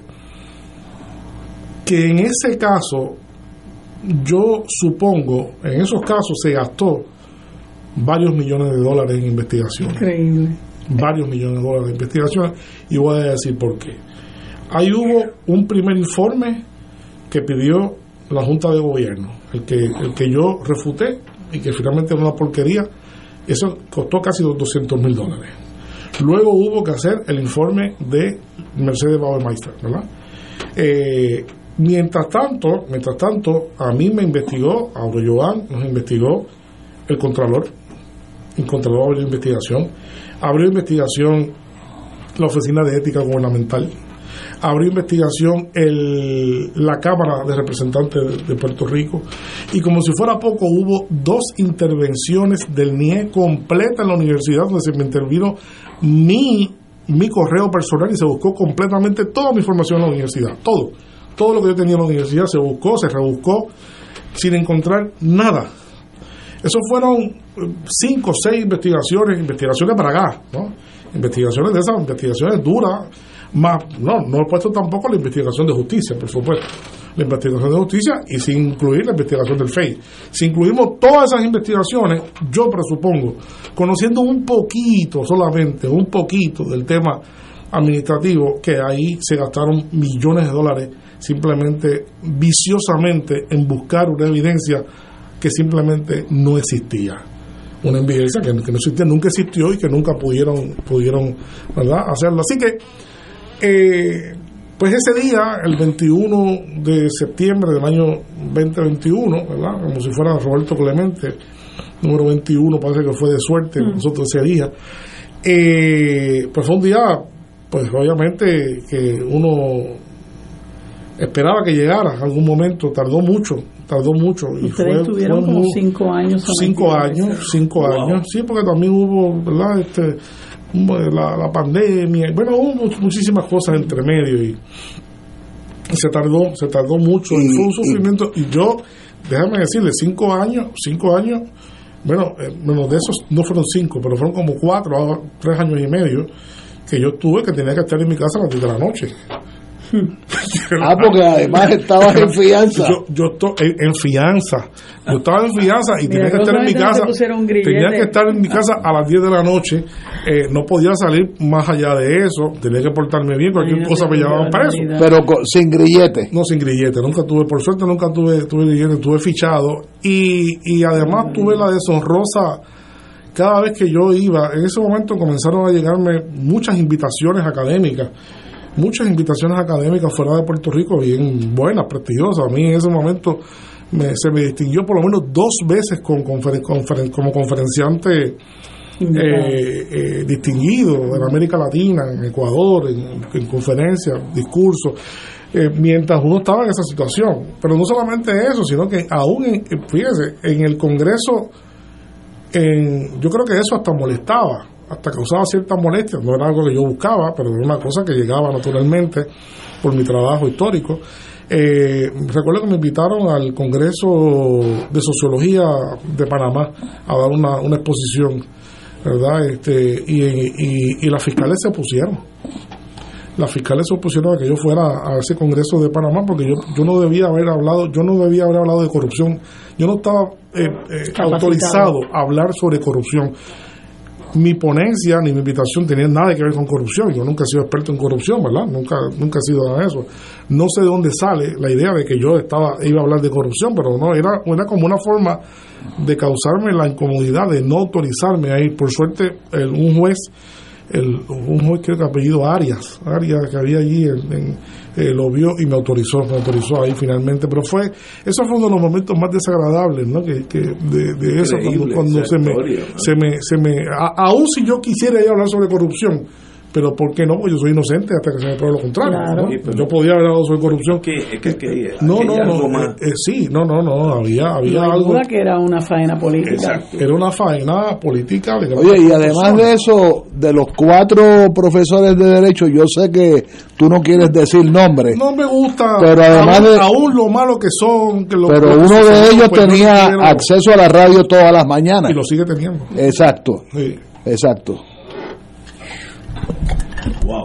Yo no quiero, ¿verdad? Obviamente la institución, aún con lo que ha pasado, yo sigo amando la institución. Le debo mucho, ¿verdad? Y, no quiero. No soy de los que me dedico a pasar revistas sobre lo que hacen personas que están después en la posición que yo ocupé, porque yo no creo que eso sea responsable de mi parte, ¿no? Cada cual tiene su responsabilidad histórica que cumplir y yo no soy quien para pasar revistas sobre lo malo o bueno que hizo X o Y personas en esa posición. Así que yo no, no, no, ustedes saben, yo estoy aquí, nunca, nunca estoy, ¿verdad? En ningún espacio de radio. Muy difícil que haga algún comentario sobre, sobre la universidad y si lo hago es, tiene que ser con cosas genéricas, no, no de nadie en particular porque no es mi estilo. Y Eh, llegan al final del juicio.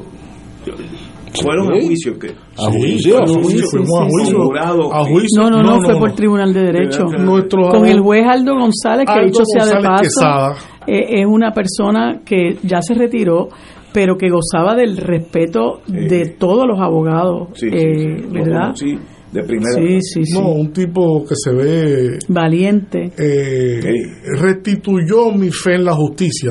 Realmente con su restituyó mi fe en la justicia. estaba golpeado. Estaba golpeado, sobre todo por la acción de la, de la juez que participó an- anteriormente.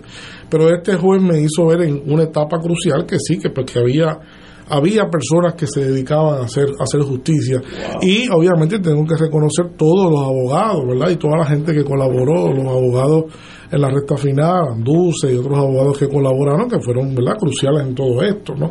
Hubo un momento, uno, uno de los momentos más para mí no fue difícil, para mí no fue difícil, pero sí fue difícil para explicárselo a mi familia, porque ustedes saben que ustedes son abogados, que cuando pasan estas cosas llega un momento que le llegan ofertas de negociación, ¿verdad? este, nunca hubo ofertas de negociación hasta el final. Hasta el final, nunca hubo ninguna oferta de negociación. Hasta cuando, hasta cuando ya estábamos ahí, eh, que el, el- el fiscal que habían asignado a, a lo último en el caso, pues se acercó a, a mi abogado, Fran Torres Viada, y le dijo que quería nego- negociar, que si queríamos negociar, eh, y él, pues, es, es responsabilidad Vamos a negociar un archivo, le dijo. Exacto, y, y yo le dije a Fran claramente, yo negocio cualquier cosa, eh, excepto declararme culpable de nada.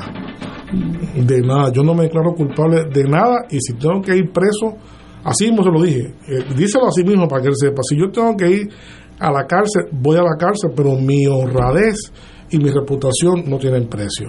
Y yo estoy decidido a tener que hacer eso. Fue muy fuerte porque explicárselo uno, ¿verdad? A su familia, a mi mamá, ¿verdad? Y en ese momento, es duro. tu nena tenía, ¿cuánto? Mi ¿Nueve tenía, años bueno, por ahí? Hace, do- hace dos años, hace dos años tiene 11, nueve años. Fuerte. Ella no sabía nada, se lo dije después, ella nunca lo supo. Ten- tengo dos preguntas idénticas.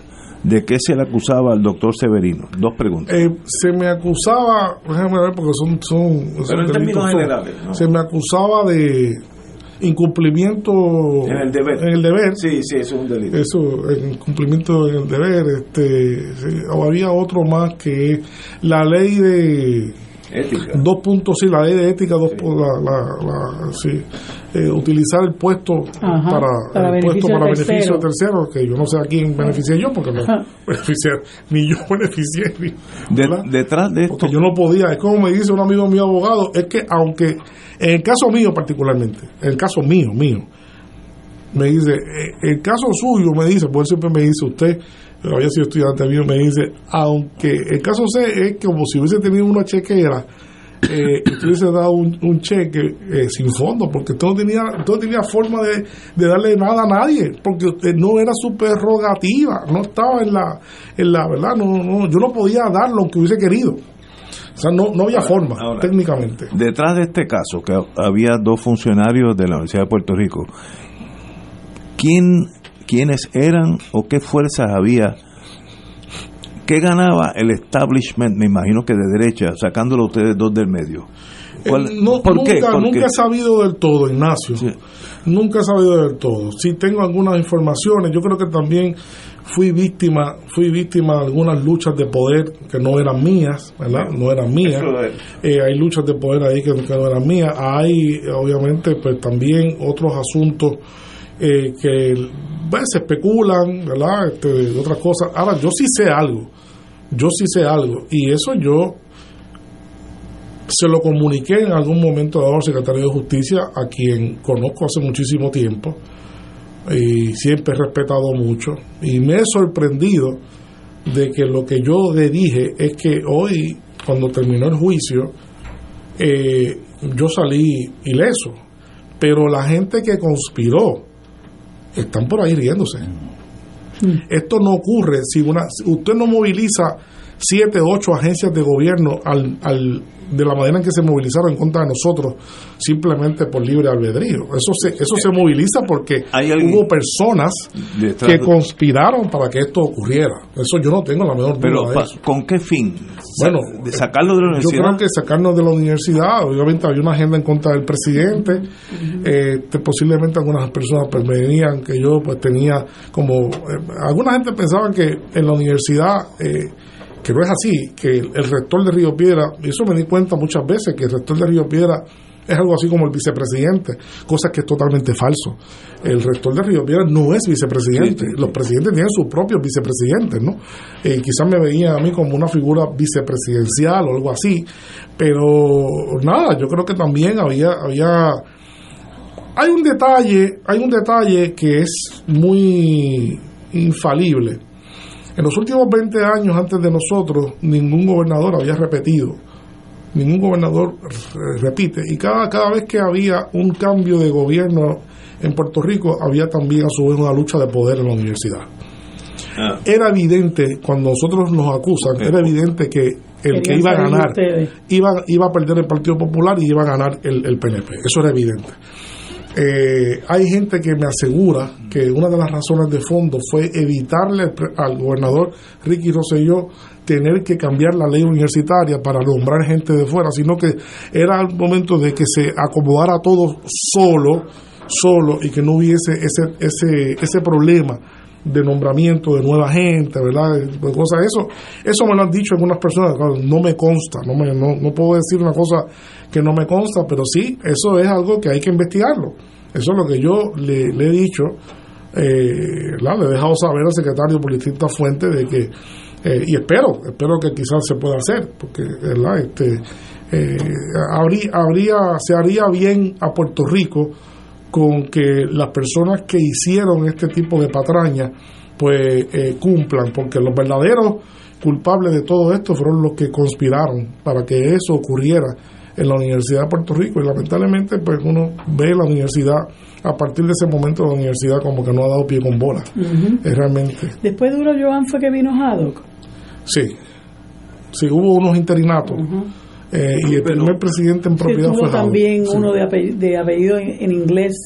eh, Eh, Hillman Hillman. Hillman sí sí, sí. Pero lo que estamos lo que estamos notando y estoy mirando de afuera, así es que el margen de error mío es- debe ser alto, que estas causas había política partidista detrás, sacar a unos para poner a otros. Sí, Ah, sí. Esas cosas tan pequeñas como eso. Sí, sí, sí. Eh, Yo quizás, si algo puedo hacerme Wow. responsable, si algo puedo hacerme responsable, históricamente hablando, es que quizás, no sé la historia completa, pero de- debía haber sido, debía haber sido posiblemente el primer rector que tiene el recinto de Río Piedra que llegó a la rectoría única y exclusivamente por sus méritos. Yo no llegué, yo no llegué no a esa posición, yo no llegué a esa posición por apadrinado por el Partido Popular. Eh, yo tengo muchos amigos en el Partido Popular, tengo también amigos en el Partido Nuevo Progresista, obviamente dentro del mundo independentista también los tengo, pero yo llegué a esa posición Por realmente porque los estudiantes, los trabajadores, ¿verdad? los profesores me endosaron ampliamente, me endosaron ampliamente. No fue un- no había un endoso político, no había un endoso político. El Partido Popular lo respetó y eso yo se lo reconozco, lo respetó y, y- y- y le tengo gran estima a Alejandro García Padilla, ¿verdad? Porque respetó esa, esa, esa intencionalidad de la comunidad universitaria de respaldar mi candidatura, eh, cosa que yo. Hasta, hasta rechacé, hasta rechacé varias veces, ¿verdad? Este, eh, porque no, no me interesaba por lo que implicaba muchas cosas y finalmente al ver la gran el gran apoyo que tenía pues eh, pues finalmente pues decidí decidí hacerlo no pero no no realmente no no yo creo que ese es quizá el primer pecado el primer pecado que hay que pagar porque me dice alguna gente es que cuando uno no está bien anclado verdad Bien. en esas estructuras eh, es débil eh, hay una debilidad realmente. Yo tenía sí respaldo de la gente, pero no, no es suficiente. no de del establishment. No del establishment, es verdad. Pero, Este, pero eso habla mal del sistema. Eh, Sí, en un sí, mundo sí. como debiera ser por mérito, los méritos son los que mandan. los méritos deberían mandar. Deberían, sí, no. Deberían mandar. Aquí deberían Alguien me recuerda que eh, hay otro, otro caso parecido de José, el doctor José Molinelli. Sí. Oh, sí. Lo- eh, Sí, sí, sí, casi sí. idéntico. Mi amigo, mi amigo Molinelli también. Sí, eso antes. Eso fue antes. Eso fue antes de Eso ustedes. fue antes. antes de Ah, no y Linda Colón. Y Linda Colón, que Linda también Colón. pasó. No en la universidad, No en la universidad, no- pero una, pro- es una pero- profesora Sí. que se De dedica méritos incuestionables. ajá, incuestionable y ella Pero- estaba desempeñándose como directora de la Oficina de Comunidades Especiales. Me acuerdo de ella, sí. Ella Sí. vino aquí una vez. Sí. Pero y entonces, también salió airosa y entiendo que demandó. Eh, y había, había, había, hay que decirlo también, que tenían unos personajes ahí eh, dispuestos a hacer el trabajo, ¿verdad? Eh, eh, entre ellos fiscales, dispuestos a hacer ese trabajo con, con la mayor desfachatez. Este, y, y saliendo del campo académico, pues tengo que mencionar el caso de Mariana Nogales, ¿verdad? Este, que, que han tratado por todos los medios de descabezarla y uno se da cuenta que es una faena política eh, y han llegado al punto de arrastrar a su mamá, ¿verdad? Que es una, Ah, una, sí, una sí, abogada de más de 50 años en la profesión, eh, que todo el que la conoce pues la quiere mucho porque Rita es una persona eh, pues, pues, pues muy querida y Pero reconocida. fracasaron en ese intento. Y- pero, pero fracasaron y, y no sé, ahora mismo yo no sé la, la etapa del caso porque se habla de que están en unas re- reglas en alzada, pero esta, esto es la, la, la de nunca acabar, ¿no?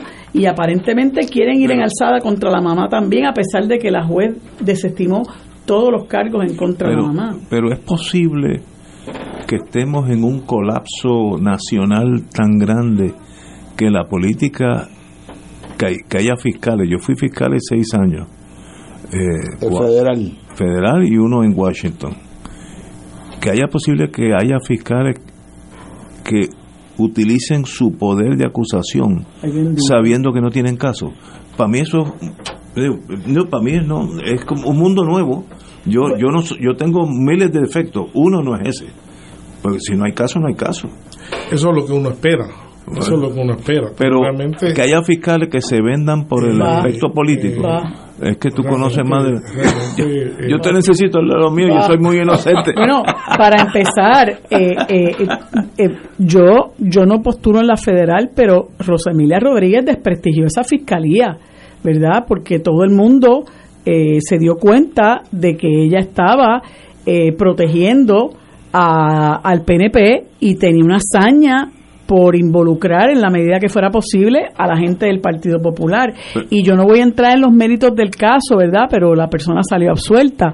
Pero no hay duda de que eso fue lo que pasó con, el, con la acusación de Acevedo Vilá. Eh, acusarlo en el año en el que corría para las elecciones a gobernador. Óyeme, eh, como tú dices, nosotros no nos hemos caído del alto de un No, olivo, ¿verdad? sí, sí. No, no, para mí me da No, no, mucha no, pena. fue- Oye, que, pero sucede, sucede. Yo en todo momento pensé eso mismo que tú No, no, estabas que pensando. O sea, yo no soy abogado, pero yo en algún yo- momento pensaba, yo en algún momento pensaba que me iban a llamar. Mire, vamos a este caso vamos a ¿verdad? vamos a porque aquí no hay aquí no hay realmente Es no lo lógico. Es lo lógico, pero nunca sucedió, nunca sucedió y se siguió llevando una mentira hasta que más no se pudo, hasta que más no se pudo, realmente. pero con todo eso le hacen daño a seres humanos. Sí. Y eso, aunque Ah, salgan no. inocentes, está mal hecho. No, no, no, eso no, nadie, nadie merece, No, no, no. nadie merece eso, nadie Señores, merece. vamos a una pausa y seguimos con la hora de Severino. Fuego Cruzado está contigo en todo Puerto Rico.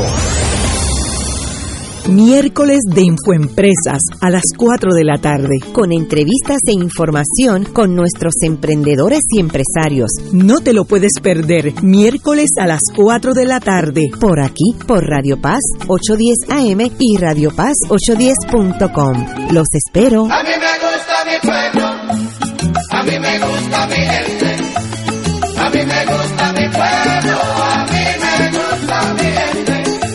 Todos los jueves Radio Paz y la Administración del Seguro Social te ofrecen un espacio informativo para orientarte y aclarar todas tus dudas sobre los derechos, requisitos y obligaciones para poder disfrutar de sus beneficios. Plantea tus preguntas por el 787-349-82 y conoce antes que nadie los detalles concernientes a cambios y nuevas regulaciones escuchando todo sobre Seguro Social con Víctor Rodríguez. Los jueves a las 11 de la mañana por Radio Paz 810 AM. Tu mejor compañía en temporada de huracanes es la radio. En específico, Oro 92.5 FM, la excelencia musical y Radio Paz 810, donde ser mejor es posible. Todo lo que quieres saber minuto a minuto, de manera seria y confiable, está aquí. Llevaremos tus mensajes de emergencia, avisos de cambios de turno en tu trabajo o cualquier información de importancia para facilitar tu vida. Solo llama al 787-751-1018 o 787-751-3030. 1380. Y tu familia de Oro 92.5 y Radio Paz 810 te apoya y resuelve. Juntos nos vamos a preparar mejor para enfrentar cualquier evento porque somos el equipo que siempre está a tu lado. A tu lado. Nadie te cuida más que tu familia de Oro 92.5 FM y Radio Paz 810 AM.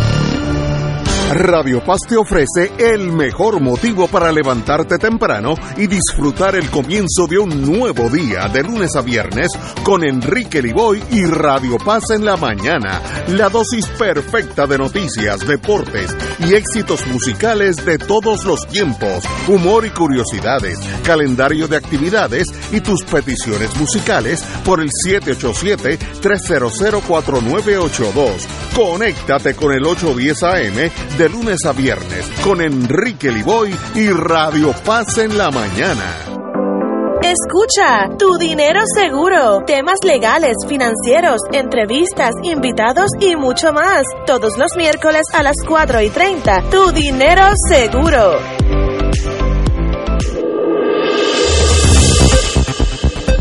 Y ahora continúa Fuego Cruzado.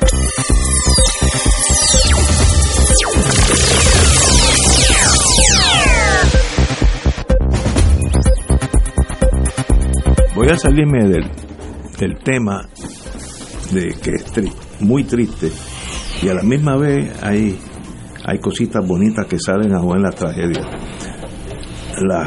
Los 45 minutos que tú has has estado hablando de una tragedia eh, que deja marcas para siempre eh, en cualquier ser humano. Eh, yo he estado mirando, cuando tú estabas testificando, los gestos de Marilu Guzmán, que está mía a dos pies. Ella se ha sufrido cada palabra que tú has dicho, los gestos de su cara con la mano tocándose para que nosotros no nos diéramos cuenta, lo cual demuestra que es un ser humano excepcional. Ella le dolió oír lo que tú acabas de decir. Nosotros dos como que no reaccionamos gran cosa. No, pero Rafi también, Rafi No, también. Yo no, no, estoy mirando a ti, pero Rafi también No, es que- estaba... no digo, yo, yo no lo demuestro, afectado. yo no lo demuestro, por eso vemos- me, Sí. me hiere para siempre, Claro. pero la, la facción de- facial de Marilu había que verla, era para hacer una película de Hollywood de alguien que está viendo una tragedia. y es que es una, Es una tragedia, tragedia. es una tragedia. Si algo yo eh, me, siempre me reconfortó y me dio mucha, ¿verdad? mucha, mucho ánimo fue toda la gente que me respaldó, toda la gente que nunca creyó esto, que no fueron pocos, no fueron pocos, donde quiera que yo iba, la gente se me acercaba, gente que yo no conocía, y me decía, no, no, no, eso que están haciéndole es una patraña, este, eh, y fue muy bonito, fue muy bonito todo, todo ese respaldo. Y eso que tú dices de Marilu, pues lo sintió muchísima No, no, gente que que yo era obvio. todavía, todavía es el momento que la gente pues me, me, me ve y, ¿verdad? y este yo yo a mí no me lo creen, ¿verdad? No, me- no me lo creen, pero yo soy yo yo soy una persona tímida. Mi hija me dice que si yo soy tímido, ella es Mickey Mouse, pero ¿verdad? pero, pero sí lo soy. Entonces pues me, me causa un poquito de, de pacho eso, pero sí es una cosa maravillosa, maravillosa como la fibra y cómo la gente sabe discernir de cuando es y cuando no es. Y el pueblo puertorriqueño es un pueblo excepcional en ese sentido, que sabe, sabe discernir cuando es y cuando no es. Wow. Eh, yo sentí eso, yo sentí eso. Lo fe- te felicito a ti y a los que estuvieron envueltos en esta patraña. eh, shame on you, eso es lo que me sale del corazón. Eh, de- deben estar avergonzados de estar a- a- empujando una falange que está buscando eh, eh, favores políticos, etcétera, y eso está mal hecho. Y el sistema nuestro, sea usted estadista o independentista, lo que usted quiera, no funciona con ese sistema. Al contrario, se decae y se prostituye. Así que qué bueno que hubo personas como ustedes dos, eh, Uruguayán y su señoría, que metieron caña y Yo, aguantaron hasta yo el debo final. decir algo que, que es muy triste, ¿verdad? Y no lo he dicho todavía. Y no debo dejar de decir. Eh, el compañero Joan Walker todavía tiene este caso abierto. A pesar de que este caso se ganó en, en, en el FEI, a pesar de que se ganó y cómo se ganó, y cómo se ganó, todavía el compañero Uroyoan Walker no ha sido exonerado de una acusación similar en la Oficina de Ética Gubernamental. Qué barbaridad. No todavía, eso. todavía, todavía el día Qué de hoy, todavía el día de hoy el compañero sigue en ese vejamen, ese vejamen que yo ¿verdad? Espero que esa oficina, yo no conozco, ¿verdad? Yo nunca estuve acusado en ética, nunca, ética nunca me acusó, ¿verdad? Nunca me acusó, ni nunca ni siquiera, ni, ni siquiera me llamaron para, para hablar, ni siquiera hablé con ellos, eh, por suerte. Pero eh, yo espero que recapaciten y que motu propio, motu propio. Así que debiera ser. motu propio, el país estaría altamente eh, reconfortado de que eh, eh, ética gubernamental tome tome motu propio la decisión de eliminar ese caso eliminar ese caso es porque lo que no fue criminalmente no puede ser administrativamente continuar con ese caso es básicamente continuar perpetuando una injusticia Claro. grande Pero ese, ese caso de ética lleva años en años. silencio. Bueno, es que se acabó el caso nuestro, que era hasta cuando se debía haber, ¿verdad? Él, él interpuso una, un recurso. Él interpuso en ese momento con un abogado que él tenía, eh, con Rebollo, eh, para que para que no para que no le no lo procesaran a la, a, a la misma vez en dos foros, ¿no? Entonces se terminó el caso y todavía ya ha pasado dos años. Estamos aquí precisamente porque de- de- hablando de los dos años de que pasó esto y todavía en ética gubernamental está la causa pendiente Debe estar de archivado. Yo no sé si yo he dicho algo imprudente, o sea, como los abogados mandan a callar a uno, pero yo lo tengo que decir del corazón, ¿verdad? Lo tengo que decir del corazón de lo que yo siento y siento que es una injusticia y me No, gustaría mucho, me gustaría mucho que este es el momento de que una entidad como ética gubernamental pues eh, recapacite y, y dé y dé por terminado ese moto propio, moto propio. El país le estaría muy muy agradecido por eso. De verdad que son cosas que son hasta difícil de creer que esto pasa en el país de uno. Porque Sí, uno, sí. uno oye de esto en otros Sí, países, una dictadura. No, no, esto es aquí. Y es una, bueno, vergüenza, shame on all of you. Todo lo que tuvieron envueltos, desgraciadamente, no son buenos, no fueron buenos ciudadanos puertorriqueños. Ni lo siguen siendo. No, no, no, no, no puede ser. Siempre tiene, todo el mundo tiene espacio para, ¿verdad? Para, Seguro. para recapacitar. Mira el caso tienen mío. tiempo, tienen tiempo. Mira, Severino, y un alguito de la cosa internacional para que. Bueno, para, para darle, para darle sabor. Lo de darle- bueno, me interesa. Bueno, Núñez, bueno, Núñez. yo creo que yo creo que está está el- uno de los grandes temas de la semana es precisamente el tema español. Eh, eh, a partir de hoy el rey de España autorizó las cortes que se que se convocaran para este, examinar eh, la elección, la- el nombramiento del nuevo presidente del gobierno de- España. Y curiosamente, pues Núñez Feijó del Partido Popular consiguió, siendo el más votado, pero no teniendo la mayoría necesaria, le faltan siete votos.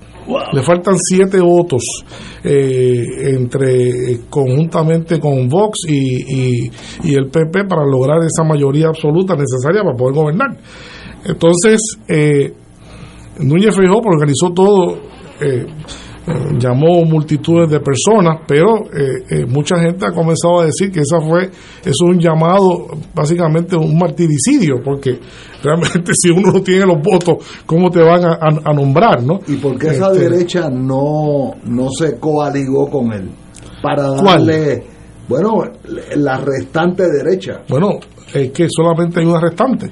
Que la restante que queda y que es capaz de unirse con eh, unirse con él es eh, el partido Vo- Vox.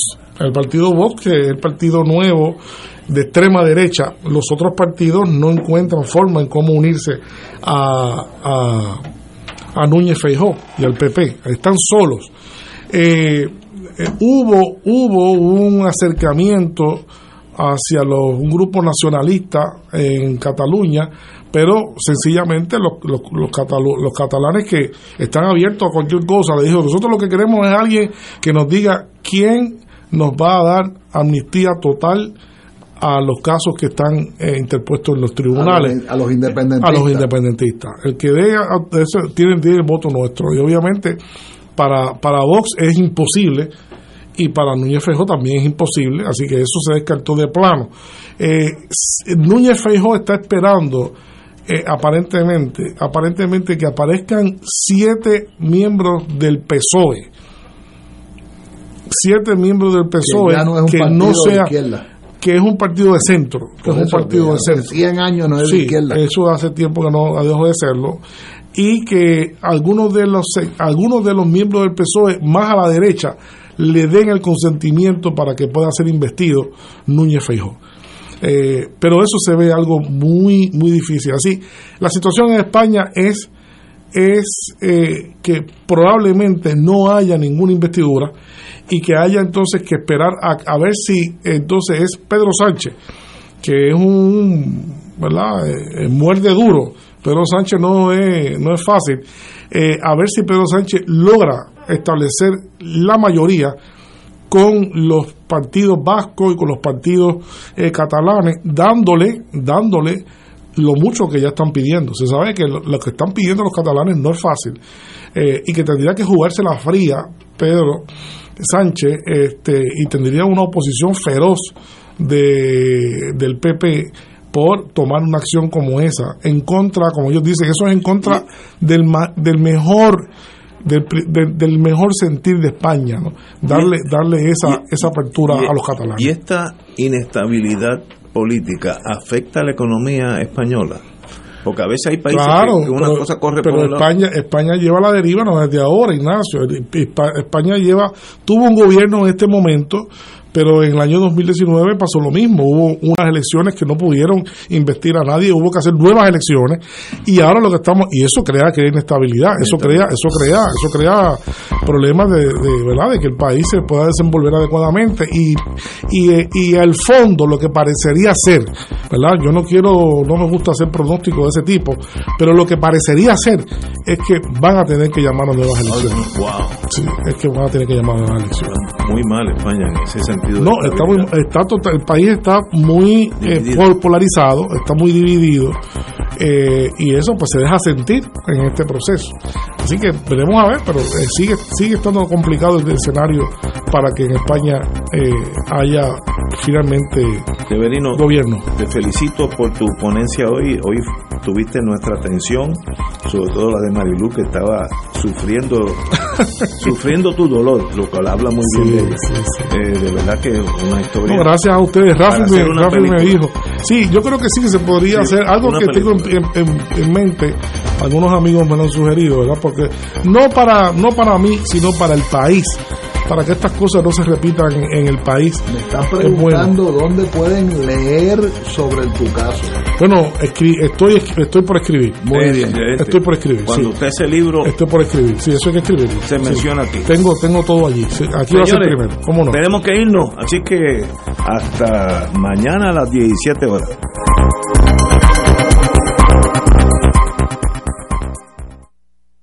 Esta emisora y sus anunciantes no se solidarizan necesariamente con las expresiones vertidas en el programa que acaban de escuchar.